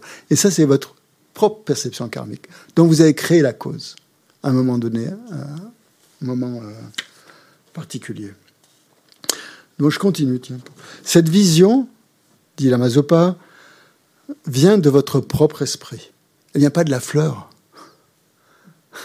Elle vient de votre esprit. Elle vient de vos pensées vertueuses qui, euh, qui sont la cause, en fait, de cette perception d'une fleur et de cette euh, expérience de bonheur que vous ressentez à ce moment-là. Elles ne viennent pas de vos pensées négatives. Elles viennent des pensées vertueuses que vous avez eues dans le passé. Tout ce qui vous est, au contraire, hein, tout ce qui vous est désagréable, tout ce qui vous dérange, c'est au contraire le résultat des pensées négatives du passé. Hein. Tout ce qui vous heurte, tout ce qui vous... Euh, dès que vous avez euh, une expérience désagréable quoi que ce soit, hein, c'est le résultat des actions négatives, du karma négatif que l'on a. Donc chaque fois que vous faites l'expérience d'objets sensoriels, les bonnes odeurs, les mauvaises odeurs, etc., quand vous mangez, quand vous regardez des paysages autour de vous, pratiquer la pleine conscience. Donc ça, c'est aussi un point intéressant auquel nous amène la, compréhension du karma, c'est d'être plus attentif. On parle beaucoup de pleine conscience. Hein. Un peu trop, à mon avis, mais bon. Ah, non, c'est bien. Euh, mais là, par rapport à, cet enseignement, la pleine conscience, c'est prendre conscience de ses actes, hein, prendre conscience de ses expériences, prendre conscience de tout ce qu'on vit hein, au, quotidien. Et pratiquer donc euh, ce que vous percevez, hein, ce, qui, ce qui vous arrive, ce qui vous... Euh, on peut faire ça tout le temps. Voir, voir quel est le lien avec notre esprit. Plutôt que de le voir ça comme des choses extérieures qui nous, qui nous tombent dessus, voir quel est le lien avec notre esprit. Si c'est agréable, si on, si on a une expérience agréable de cette, chose, de cette chose-là, de cet objet, de cette personne, c'est grâce à, une pensée vertueuse. Si on a une expérience désagréable, c'est à cause d'une pensée négative. Quand vous voyez telle personne, par exemple, euh, ça euh, cela vous rend heureux. Vous voyez une autre personne, ça vous rend malheureux ou mal à l'aise, hein, en tout cas. Hein. Euh, si une personne vous aide, pensez, c'est le résultat de mon bon karma, mon karma positif, parce que vous avez eu à, un moment donné une attitude juste. Si quelqu'un vous rend malheureux, pensez, c'est le résultat de mon karma négatif, d'avoir eu des pensées négatives. Voilà. C'est tellement évident, dit Rinpoche, tellement clair, que tout dépend de votre esprit. Ce que vous aimez, ce que vous n'aimez pas, le fait que quelque chose vous apparaisse comme beau ou laid. Quand certains regardent une personne particulière, une personne euh, spécifique, et va la trouver jolie, extrêmement belle, extrêmement bonne, D'autres personnes vont regarder la même personne, ils n'auront pas du tout la même expérience. Ils vont la trouver méchante, laide, etc. Qui elle ne vaut, pas la peine qu'on en fasse une histoire. Donc toutes ces perceptions sont, liées à nos karmas. Et donc c'est ça, donc pratiquer la pleine conscience, c'est d'être justement conscient de, que tout ce qui nous arrive, que tout ce que nous percevons, que toute expérience est liée à notre karma. Euh, J'aime bien. Il y a une autre expression de la Yeshe que j'aime bien aussi, c'est que. Euh, euh, je ne sais pas si je vais la retrouver, je l'ai lu l'autre jour en passant, ça m'a. Il, dit en fait que.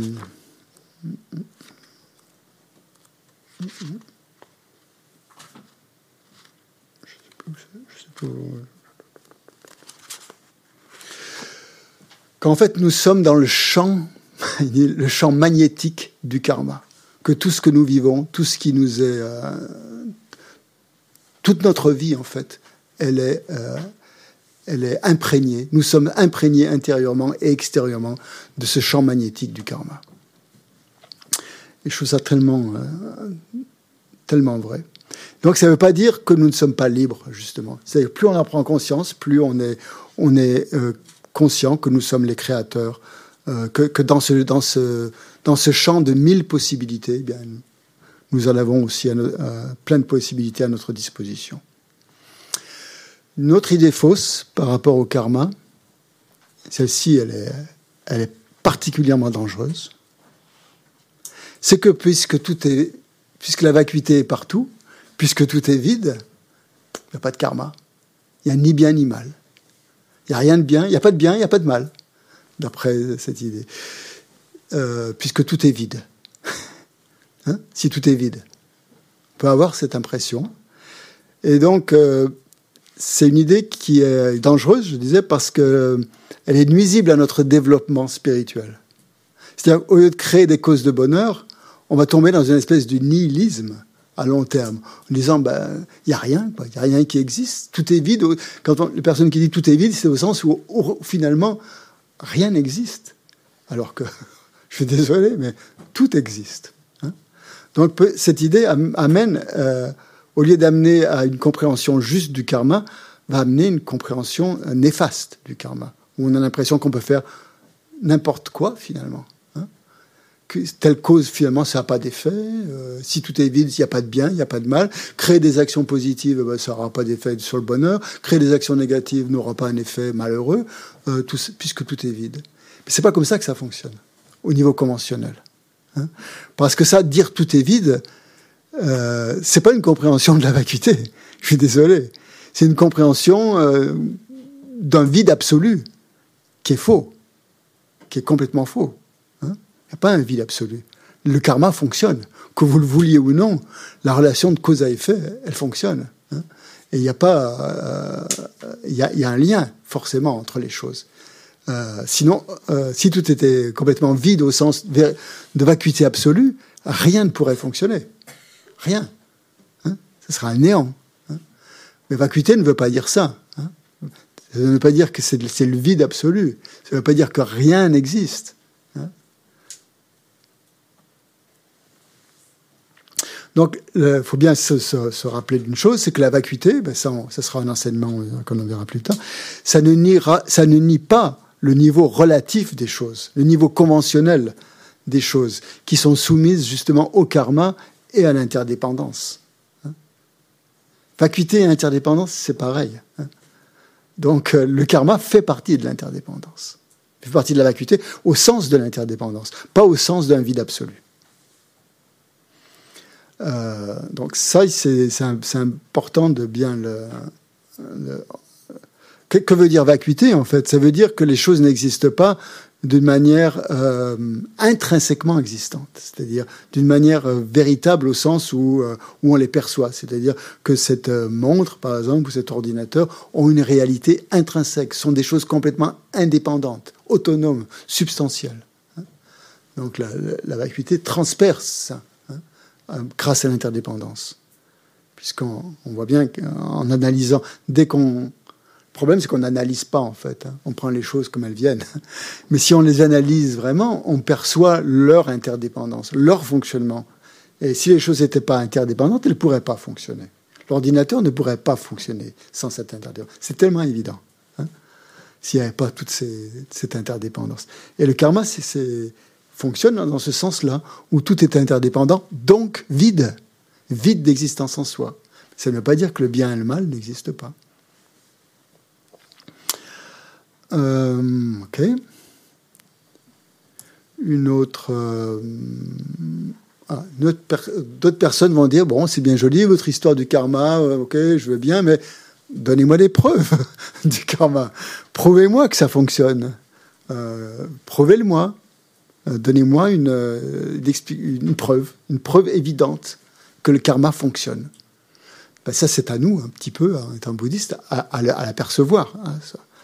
Le karma, c'est pas quelque chose de, matériel. Donc, on peut prouver l'existence à travers des expériences physiques ou concrètes euh, qui, devant nos yeux. Hein. Il faut déjà avoir une petite intuition, essayer d'essayer de, de, le comprendre à l'intérieur. Qu'est-ce que c'est que le karma? Et c'est en fait aussi, ça fait partie de la définition, c'est toutes ces empreintes subtiles qui sont dans notre courant de conscience. Et ces empreintes subtiles, en fait, euh, elles se manifestent. Hein, c'est un peu euh, bon. Maintenant, c'est plus comme ça avec maintenant avec le, numérique. Mais avant, quand on prenait une photo, vous savez, on avait une pellicule. Il y avait quelque chose qui s'imprégnait sur la pellicule, mais on voyait pas en fait. Il y avait juste une impression qui était, qui était imprimé là. Mais il fallait tout un processus chimique pour que ça se, révèle, que ça apparaisse et qu'on ait une photo magnifique. il fallait un certain temps en plus. Il fallait chez le photographe. C'était un long processus. On n'avait pas le résultat tout de suite hein, de la photo. Mais non, c'est immédiat. On a la photo immédiatement. On voit tout de suite le résultat. C'est comme s'il n'y avait plus d'empreinte. Il doit bien y avoir une empreinte quelque part quand même ça s'imprime où cette histoire de ces images, ces pixels, tout ça qui apparaissent et qui créent des images? Là aussi, on a une belle, une belle illustration de l'interdépendance. Donc euh, euh, voilà, c'était un peu comme ça justement le, euh, le, karma. Donc ces empreintes subtiles qui sont dans notre courant de conscience, qui sont là sous une forme un peu pas complètement dématérialisé, mais presque, et qui, donne, euh, qui se manifeste euh, en fonction des causes et conditions, lorsqu'elles se révèlent justement grâce aux causes et conditions qui les font apparaître. Donc pour vraiment la preuve en fait du karma, c'est pour essayer de le comprendre en fait, c'est c'est pas en étant un observateur extérieur, mais un observateur intérieur, à regarder ce qui se passe dans notre vie. Et on peut déjà, on peut voir déjà à notre niveau que, le karma peut avoir des effets immédiats dans cette vie même, heureusement. Hein. Euh, que quand on crée telle action, eh ben, ça va avoir tel impact sur, sur, sur nous ou sur une personne, comme quand on rend la monnaie à, euh, une personne à la boulangère. On voit tout de suite l'effet que ça a, c'est que cette action produit sur, euh, sur les autres et sur nous-mêmes. Et ça, on peut le voir. Il suffit de regarder, quoi, en fait, hein. de regarder l'effet euh, immédiat, instantané, un peu, du karma sur sur les autres. Si on, si on insulte quelqu'un, ou si on, au contraire, on a des paroles agréables envers personne, ça n'aura pas le même effet sur l'autre et sur nous. Hein. Euh, c'est tellement évident, ça aussi que, c'est comme ça que ça fonctionne. Et aussi, qu'on peut le voir aussi quand on est par exemple de mauvaise humeur. quand on est de mauvaise humeur, quand c'est mal levé les pieds gauche, qu'on n'est pas en forme, eh ben, rien ne se passe bien. Hein notre état d'esprit influence un petit peu. C'est comme si à ce moment-là, tout le monde, le monde entier s'était ligué contre nous et que voilà, tout le monde, tout le monde s'était passé le message et que voilà, ça nous, ça nous pourrit la journée. On peut voir, si on, regarde bien, quel est le lien euh, entre notre esprit et ce qui se passe à l'extérieur. Au contraire, quand on est de bonne disposition, quand on est calme et voilà, on, a développé des pensées positives le matin en se levant, la journée prend euh, parfois une, toute autre, toute autre dimension, une toute autre allure. Euh, donc c'est ça qu'il faut regarder. C'est comme ça qu'on va prendre conscience du, karma, voir son fonctionnement dans notre vie, dans notre vie de tous les jours, à chaque instant. La pleine conscience du karma, dit la Mazopa. Euh, autre chose qui euh, qui, fait partie de ça, c'est on demande des preuves en fait. Euh, si on prend si on prend maintenant, parce qu'on n'a pas confiance, on n'y croit pas.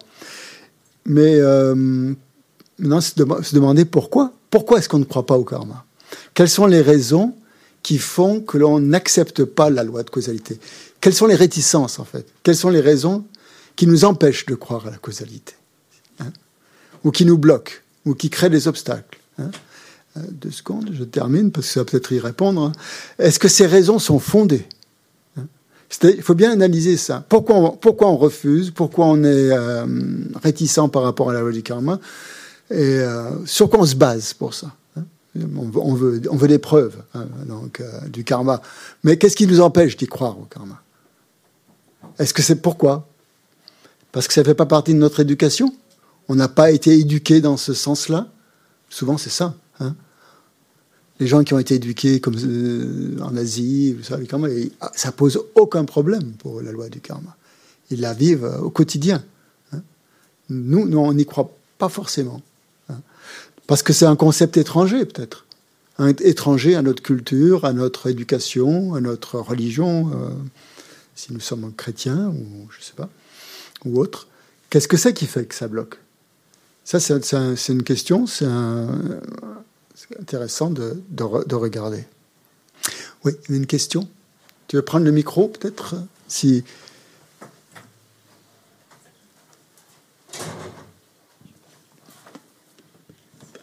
Oui, c'est aussi euh, notre, nos concepts de la justice et de l'injustice. De la justice et de l'injustice. Nos, conceptions de la justice et, de l'injustice. Mm. Comment, euh, justement, par rapport à nos cultures et à notre culture, à notre société où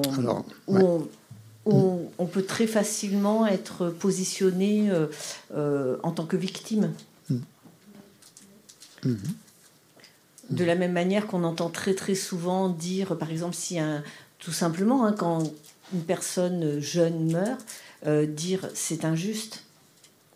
Il y a plein de choses sur lesquelles on, positionne ces notions-là qui ne sont pas forcément adaptées au contexte. Mhm. c'est ça. Et. Mhm. D'accord. Très bien. En tout cas, euh, bah, je pense que peut-être ça vient, ouais, juste pour ça vient peut-être d'une compréhension incomplète de ce qu'est le karma, justement, cette notion d'injustice. Et c'est quelque chose qu'il faut être très prudent, justement, à ne pas utiliser pour justifier, justement, des, des comportements qui sont injustifiables, hein, qui sont euh, incorrects. Hein en disant par exemple, une victime souffre en disant, bah, c'est son karma après tout. Hein. Elle a créé la cause pour souffrir, bah, qu'elle souffre. Ça, ce serait vraiment une compréhension euh, aberrante hein, du karma, de se dire là, de, se, dire cela, hein, de se dire, bah voilà. Et donc, euh, en fait, euh, c'est même, même contraire à l'enseignement du Bouddha, qui, qui, est tourné vers la compassion. Si vous dites cela, bah, la personne souffre, c'est son karma, ça vous donne pratiquement un justificatif pour ne pas agir, pour ne, pour ne mais ne pas agir dans ce cas-là, c'est créer du karma négatif, pour vous, en tout cas, dans une situation pareille, où on justifie la souffrance d'une autre personne par son karma négatif. C'est complètement délétère comme, euh, comme, comme, attitude. Mais, mais, on peut la rencontrer, justement, avec cette idée, cette idée un peu occidentale, de dire, oh, bah, c'est son karma, après tout. Euh, ça justifie finalement le non-agir je ne pas agir parce que finalement, si j'agis, eh ben, euh, ça lui empêchera de purifier son karma négatif. Vous voyez le truc auquel l'aberration auquel on va. Hein.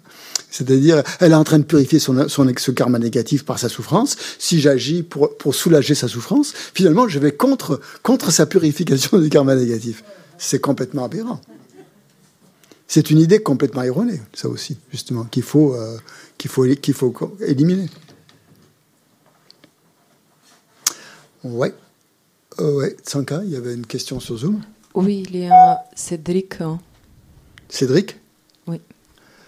Oui, en fait, c'est Céline, mais bonjour. C'est Céline. Euh, bonjour à tout le monde. Alors en fait, je voudrais bien, si tu peux clarifier deux petites choses.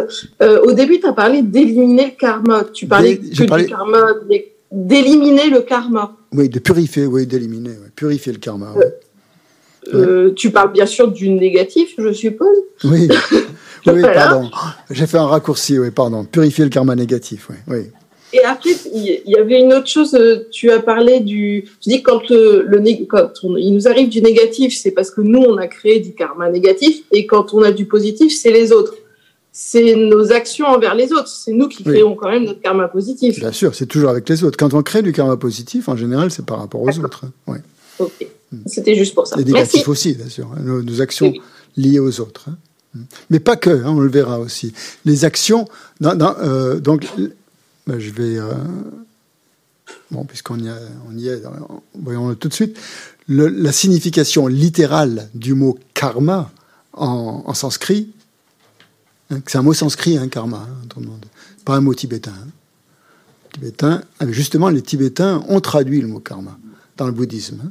Ils ont tout traduit pour l'adapter à leur langue. Euh, donc le karma, eux, ils traduisent par action, acte.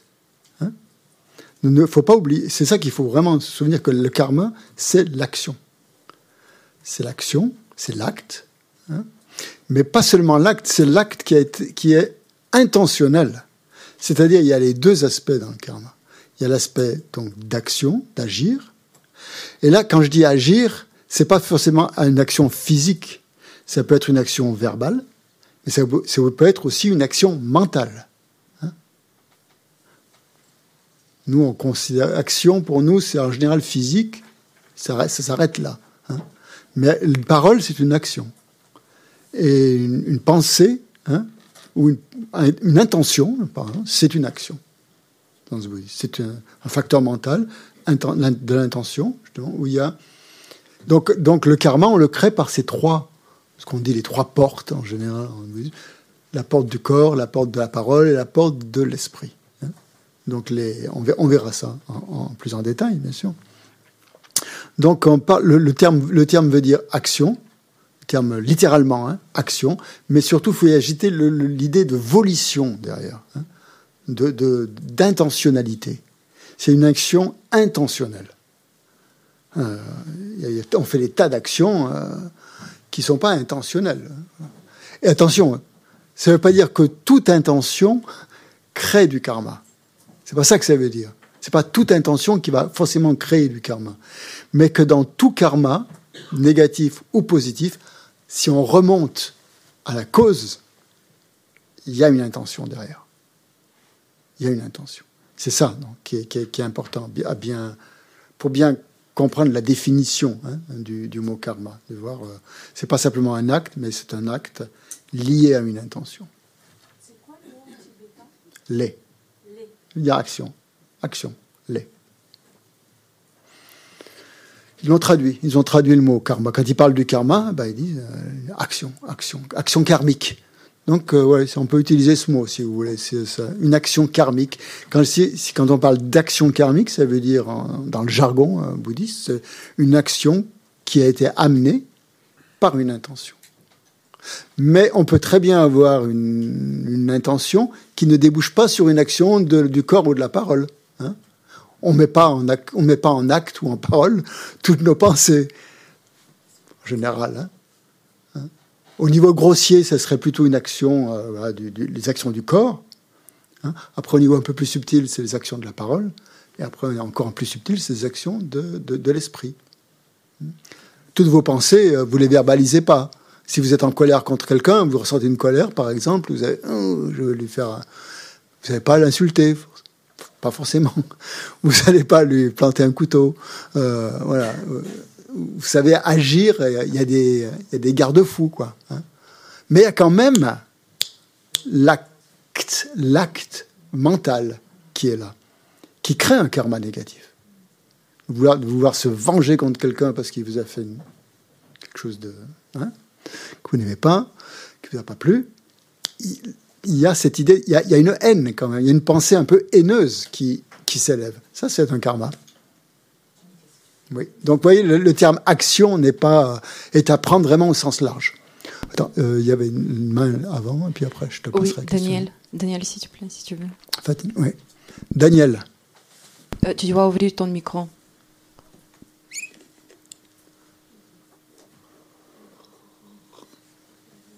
Daniel Par exemple, en, voulant poser une question, est-ce que vous créez du karma Tu peux ouvrir ton micro Oui, Pas forcément. oui, j'avais. Pardon. Hein je dis bonjour Christian, bonjour tout le monde. J'aurais deux questions. La première, c'est euh, celle que j'ai écrite là dans le chat. Ah, je vois pas le chat. Je comprends très bien, enfin une discussion en réunion. Je comprends très bien dans ma propre expérience que des actions positives entraînent de la satisfaction et des actions négatives entraînent de l'insatisfaction, du roman, etc. Au niveau de mon expérience, oui, mais ma question c'est qu'en est-il des gens euh, pervers et sadiques qui, eux, jouissent de la souffrance qu'ils infligent aux autres? Mm. Alors, il y a un élément de réponse qui est que on doit avoir de la compassion pour eux parce que dans les vies futures, ils vont assumer tout ça. Mais voilà, j'ai cette interrogation. Moi, c'est pour cette vie mon interrogation. Et ma, deuxième question par rapport à, aux résistances que l'on peut avoir sur l'acceptation de la loi de causalité et du karma, outre ce qui a été dit, le culturel, l'injustice, je crois qu'il y a euh, le côté invisible, c'est-à-dire qu'on aime bien euh, ce qu'on constate mais ce qu'on ne constate pas, on est complètement dans l'incompréhension que des bébés euh, euh, naissent avec le cancer, que des enfants soient torturés, etc. On, on part du fait qu'ils sont des êtres innocents. Et, et, je crois qu'on n'accepte pas ça. Mais bon, c'est assez complexe. Hmm. Enfin, voilà. tout à fait. Oui, oui, je suis d'accord. Je suis tout à fait, tout à fait d'accord. Et peut-être aussi le fait de d'être, de dire je suis responsable de ce qui m'arrive. Ça, je pense que c'est très difficile dans certains cas. Notamment, je parle des femmes battues, violées, enfin. Euh, oui, oui, tout à fait, tout à fait. C'est très, très difficile de dire ce qui m'arrive. Euh, ah, mais j'ai pas dit que c'était facile, hein. Euh, non, mais Enfin, moi, j'ai du mal hein, avec ça. Oui, oui, bien sûr, bien sûr, bien sûr. Mm. tout à fait, tout à fait. Tout à fait. Bien sûr. C'est très difficile. Hein. Et ça veut, bien sûr, il y a, ça n'empêche pas, justement, à ce moment-là, justement, l'indignation et le. Pas, ça ne veut pas dire qu'il qu'il ne faut rien faire, hein, qu'il faut rester sur son, sur son coussin et euh, tout accepter. Il y a, il n'est pas du tout question de ça. Surtout si ça implique d'autres personnes que nous. Après, ça au niveau, ça, au niveau, tout dépend si on le voit au niveau individuel ou au niveau collectif hein, aussi. C'est pas. On peut très bien accepter des souffrances pour soi-même en disant c'est mon karma, d'accord, je le prends sur moi. Après, euh, par rapport aux autres, euh, on peut très bien agir justement pour éviter qu'une personne souffre à cause euh, bah, de son karma négatif, hein, tout à fait, ou d'un karma que lui qu'on lui inflige d'autres personnes. Et je trouve que c'est tout à fait légitime, même plus que légitime, c'est tout à fait normal et, euh, censé et indispensable même d'agir quand, quand c'est nécessaire. Hmm. Par rapport à la première question, j'ai oublié. la première question, c'était par rapport à des gens, euh, enfin pour nous, ça bah, va, on bah, est dans une démarche, donc on cherche quand même. À ça leur procure certainement un bonheur immédiat, oui, de faire de faire souffrir d'autres personnes, euh, c'est sûr. Il y, a une mauvaise euh, interprétation de là où est le bonheur pour, la, pour, la pour ces personnes-là. Mais c'est une souffrance incroyable si on regarde euh, au niveau un niveau plus euh, plus global c'est-à-dire que, que pour que pour avoir un plaisir immédiat ils sont obligés de faire de, de faire souffrir de, de, faire endurer des souffrances absolument incroyables aux autres et ça c'est une euh, c'est un état de souffrance énorme. Donc, dont tu parlais, donc de, générer la compassion pour ces êtres-là, puisqu'ils sont effectivement dans, un, dans une souffrance euh, inimaginable.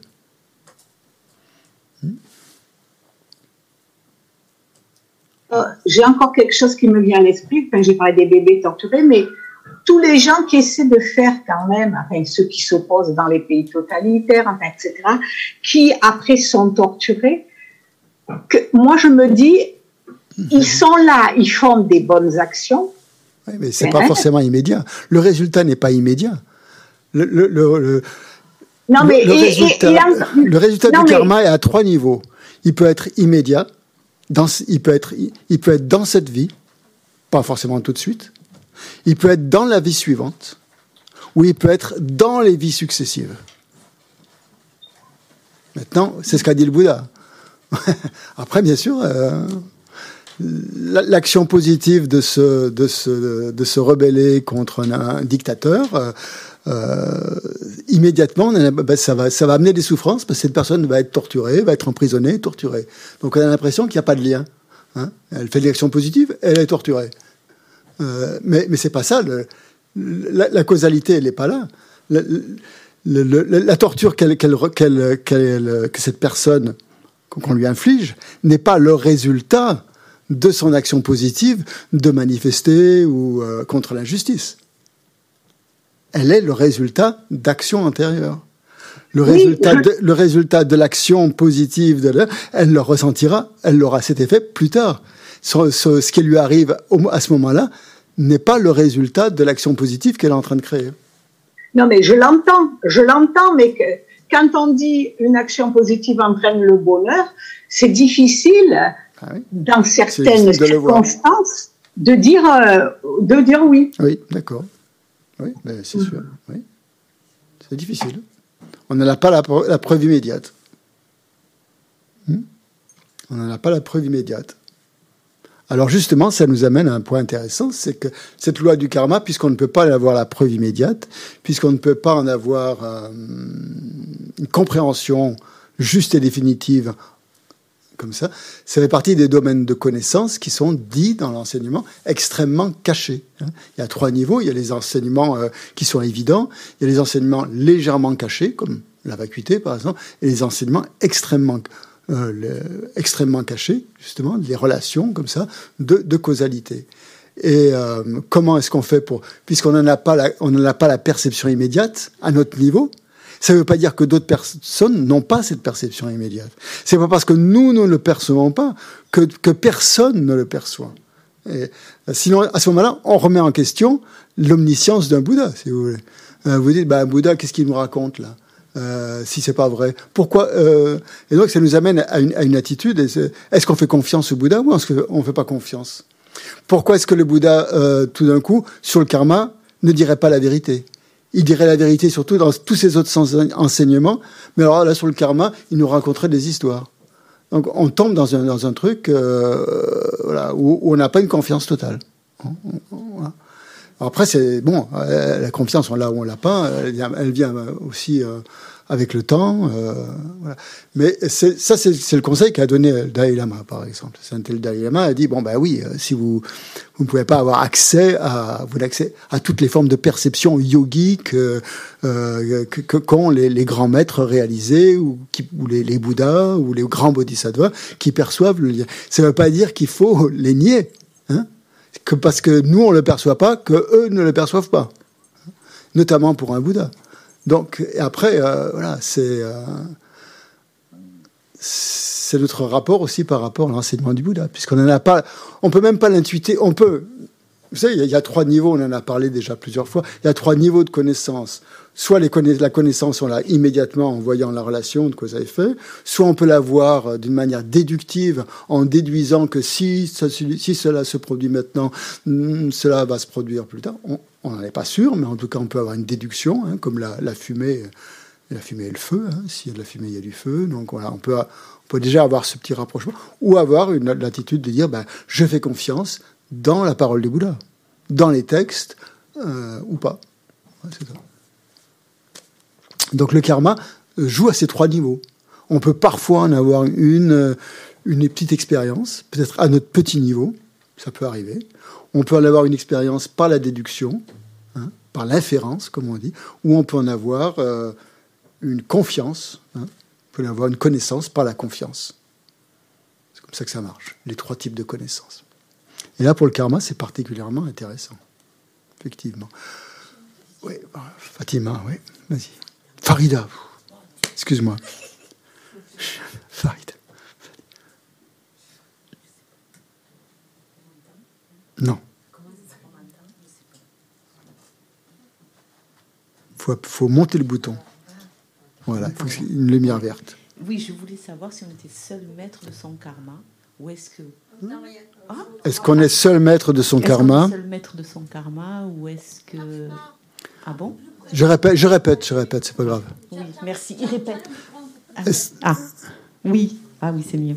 Est-ce qu'on est seul maître de son karma ou est-ce que des personnes extérieures ou personnes qui ne seraient plus là pourraient influer sur notre karma? Hmm. Non. Est-ce que d'autres personnes peuvent influer sur notre karma ou est-ce qu'on est le seul maître de notre karma? Euh, Le karma, c'est quelque chose d'individuel, effectivement. On ne peut pas prendre le karma d'une autre personne même si on aimerait bien, en tant que parent par exemple, quand on voit des enfants souffrir, son enfant souffrir, on aimerait prendre son karma sur, sur nous. C'est quelque chose d'instinctif pratiquement qu'on aurait. Mais ça marche pas comme ça, non. Il peut y avoir un karma collectif, cela dit. Hein. Ça, ça peut exister. Il peut y avoir un karma, c'est-à-dire un karma collectif, c'est-à-dire que plusieurs personnes sont impliquées dans un acte positif. Ici, par exemple, on est en train de faire l'expérience d'un karma collectif. On est là tous au même moment. On a créé les causes à un moment donné pour pouvoir être euh, réunis là, euh, discuter, réfléchir sur le karma, essayer de bien comprendre. On a créé ces causes collectivement et on a le karma collectif d'être ensemble et de continuer à créer du karma collectif qui fait que peut-être euh, demain ou, ou, dans trois mois ou dans trois ans ou dans trois vies, on va de nouveau se retrouver parce que collectivement, on aura créé ce karma. Mais c'est quand même un karma individuel qui est créé collectivement hein, et qui aura des effets collectifs. C'est dans le sens positif ou négatif. Hein. S'il y, y a, par exemple, une armée euh, qui... Euh, euh, voilà, les, des, soldats sont, dans un, sont envoyés sur le front. Euh, ensemble, ils créent tous le karma négatif de tuer. Ils sont tous euh, dans le même bataillon, par exemple, et tous, tous sont, sont obligés de tuer. Après, ils tuent avec des motivations différentes, peut-être. Hein. Il y en a qui ont plaisir à tuer, d'autres moins.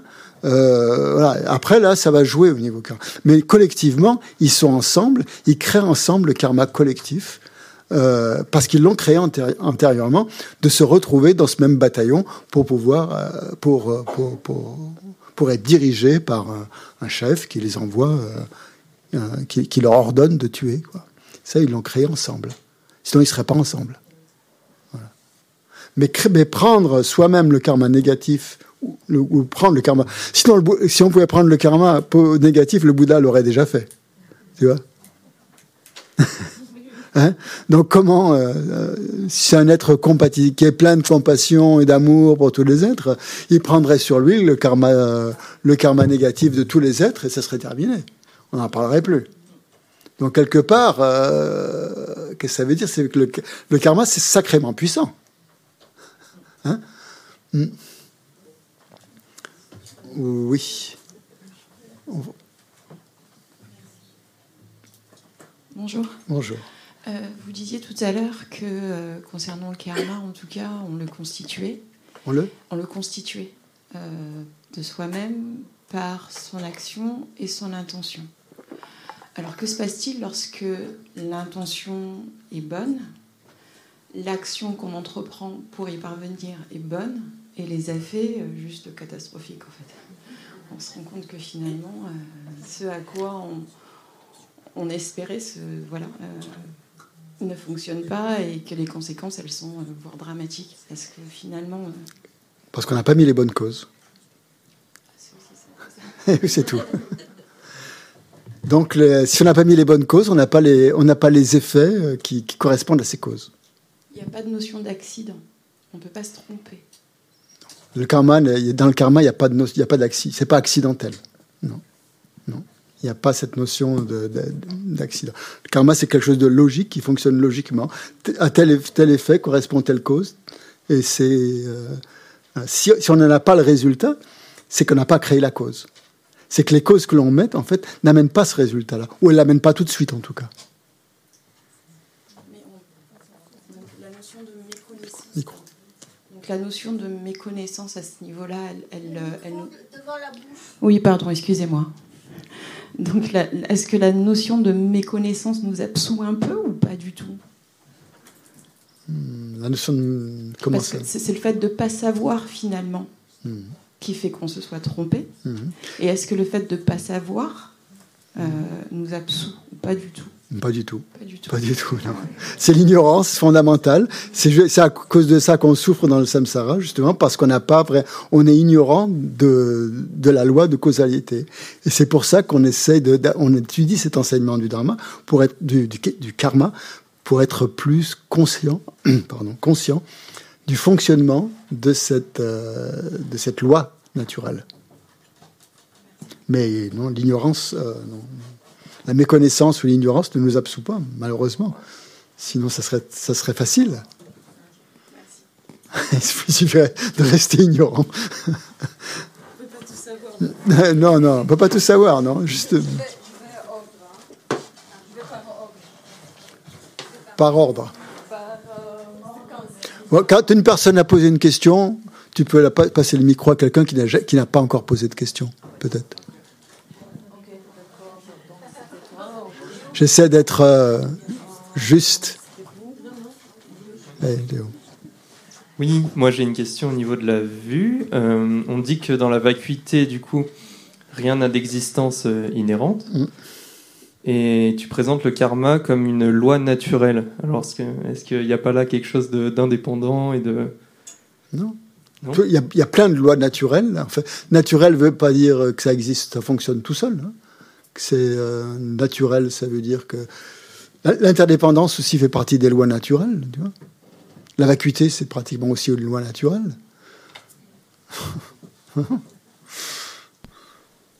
oui. Euh, après, il y a Ben sur Zoom.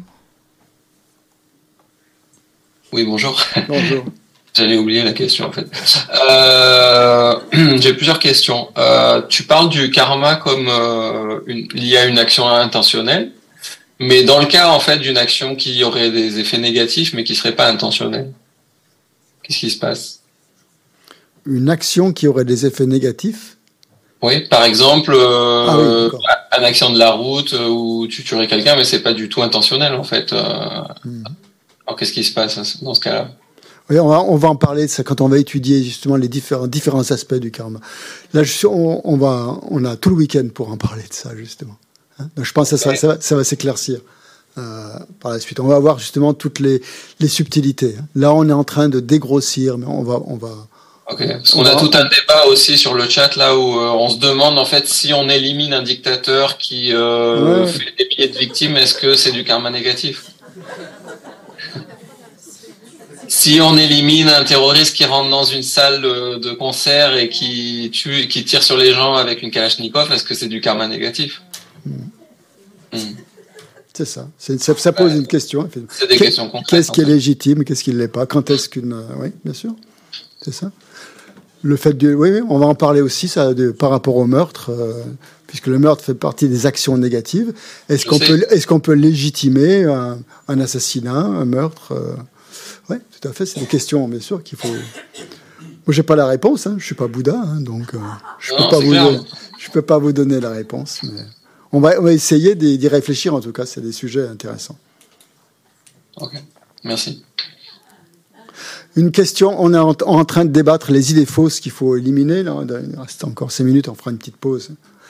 Euh, une question, une conclusion incorrecte à laquelle on arrive parfois pour certaines personnes qui vont dire dans cette vie j'ai énormément de problèmes, je rencontre énormément de difficultés, euh, donc ça veut dire que j'ai créé beaucoup de karma négatif dans mes vies antérieures, donc je suis une mauvaise personne. Je suis pas quelqu'un de bien, je suis quelqu'un finalement et, et on se on se rabaisse. hein, à, cause à cause du karma. On a cette compréhension du karma, et cette, cette compréhension du karma, au lieu de nous aider, elle, elle, elle fait de nous une. voilà, on en tire la conclusion qu'on est une mauvaise personne. Et ça, c'est aussi un, travers hein, quand on médite sur, quand on réfléchit sur le karma, c'est-à-dire de se sentir euh, complètement nul, complètement euh, mauvais. Donc ça, c'est euh, ce qui est important de voir, c'est qu'il ne faut pas confondre l'acte et la personne. C'est pas parce qu'on a commis un acte négatif qu'on est une mauvaise personne. Hein. Ce n'est pas, c'est pas définitif. Hein. On peut avoir, on peut avoir par erreur, par ignorance, euh, parce qu'on ne savait pas créer, euh, qu'on n'avait pas la sensibilité, qu'on n'avait pas cette euh, compréhension que l'on a maintenant, et qu'on a créé des choses que l'on que l'on regrette. Hein. Donc c'est ça fait partie justement d'une purification. Le regret entre dans, dans, la, dans la purification. Donc l'acte, l'acte négatif ne fait pas forcément de nous une personne négative. Euh, et en fait, dans le bouddhisme, il n'existe pas de mauvaises personnes. Il existe des actes négatifs, c'est sûr, il existe des actes positifs, mais de mauvaises personnes, non, ça n'existe pas. Toute personne est le, résultat, la, somme ou ce qu'on veut, le produit d'actes négatifs antérieurs qu'elle a créés. Qu'elle a créés comment? Par quoi? Par l'ignorance. Par ignorance. À cause des perturbations mentales. Le karma, c'est le terrain fertile des perturbations mentales. Hein. C'est à cause des perturbations mentales qu'on crée du karma. Qu'on crée du karma par colère, par attachement, par jalousie, par toutes les, tout le panel des, émotions négatives est responsable du karma. Donc c'est ça le véritable, euh, euh, le véritable négatif. C'est pas la personne. C'est les émotions négatives qui sont en amont de la personne, qui l'ont fait euh, et de nous-mêmes, donc qui ont créé ce karma négatif on peut voir que toute, que toute action négative que l'on a créée, on l'a créée parce qu'on était dans un état où on a été influencé par une émotion négative, par une perturbation mentale. Donc c'est pas nous, en fait, quelque part. C'est pas nous, en tant que je, en tant que moi. C'est, c'est, ce qui est dans notre esprit. Hein. Donc ça, il faut. Dans le bouddhisme, il n'y a pas de mauvaises personnes. Il n'y a, que des gens qui sont, qui sont soumis à la loi du karma et, de leur perturbation mentale. C'est tout. Hein. Donc nous avons tous des, émotions négatives qui nous font agir d'une certaine façon qui n'est pas toujours bénéfique, hein, qui n'est pas toujours euh, utile aux autres, qui crée des problèmes, c'est sûr, pour soi et pour les autres. Et c'est euh, bien dommage. Mais, mais, mais, fondamentalement, nous avons tous la nature de Bouddha. Tous les êtres, quels qu'ils soient, ont cette nature de Bouddha. Donc c'est pour ça que le bouddhisme dit qu'il n'y a pas de mauvaise personne puisque notre, notre nature fondamentale, c'est ce potentiel, euh, ce potentiel d'éveil qui est là. Et les émotions négatives, elles sont juste là de manière passagère.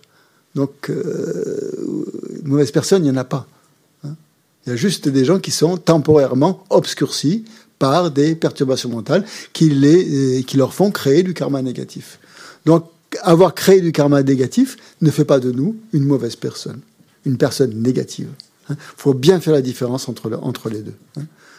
Euh, c'est important. Et la dernière chose sur laquelle je voulais arriver avant la pause, c'est que, attention, dans la conception qu'on a souvent du karma, on, assimile karma à karma négatif. Hein? karma ne veut pas dire karma négatif. Karma veut dire action intentionnelle, positive ou négative. heureusement, on peut faire des tas d'actions positives. Et c'est le but. Quand on pratique, quand ça, on, crée des actions négatives. Et, le but d'un pratiquant bouddhiste, c'est de créer de plus en plus, d'accumuler les actions positives et de purifier les actions négatives. C'est le but de la pratique du dharma, en fait. Ou, le but, pardon, c'est pas le but, c'est le, le processus de la pratique du dharma, c'est d'accumuler de plus en plus de positifs et d'éliminer de plus en plus de négatifs. C'est comme ça que ça fonctionne. Donc, en fait, euh, on a besoin aussi de mettre l'accent, euh, d'éviter de mettre l'accent, en tout cas, sur le karma négatif et de mettre l'accent sur le karma positif. Et quand on pense au karma, euh, il ne faut pas se, voir toujours comme quelqu'un de négatif. On a fait, on fait des tas de choses bonnes dans la journée. Hein. Donc il faut aussi être conscient de nos qualités, de nos compétences, de nos potentialités, de nos richesses, des gens qui nous aident, de, tout ça, qui fait partie de notre karma positif. Si des gens nous aident, si on est là aujourd'hui, c'est qu'on a du karma positif. Si des gens nous, euh, nous apportent leur soutien quand on est malade ou autre, c'est qu'on a créé ce karma positif. Donc là aussi, il faut y revenir. Il ne faut pas toujours se se diminuer. On a un petit, un petit peu tendance, nous, occidentaux, à vouloir se diminuer, à tomber dans une espèce de, de malaise à cause de ça. donc là, il faut, faut le contrecarrer. Et c'est ce qu'on fait souvent dans les pratiques quand on fait la réjouissance. Hein. À la fin de toute pratique, c'est bien de, de, se réjouir de ce qu'on vient de faire. Parce que c'est pas quelque chose qu'on fait spontanément spontanément, on a plus euh, tendance à se, euh, hein, à se, euh, comment dire, s'auto-flageller. Voilà, c'est ça. Merci. Et à, oublier finalement tout ce qu'on fait de positif. Donc chaque fois qu'on fait quelque chose de positif, il faut s'en réjouir. Et ça, ça, ça contrecarre le, ça équilibre un peu les poids dans la balance. Voilà. On, peut, on fait une petite pause alors, euh, traditionnellement, à la fin, quand on fait une pause, on offre le mandala pour remercier le Bouddha qui, nous, qui nous aide, qui nous ouvre l'esprit pour comprendre l'enseignement. Et quand on recommence, on offre aussi le mandala. Le cours mandala, c'est page 98, hein. Donc on le fait en tibétain en, remerciant euh, notre karma positif de nous avoir amenés ici. Saship kishoshi meto charira nije nye de gempati Sange shinto mete pirwaye roke namna shin la chepashu Yedam guru ratna mandala kam niryataya On reprend à midi 20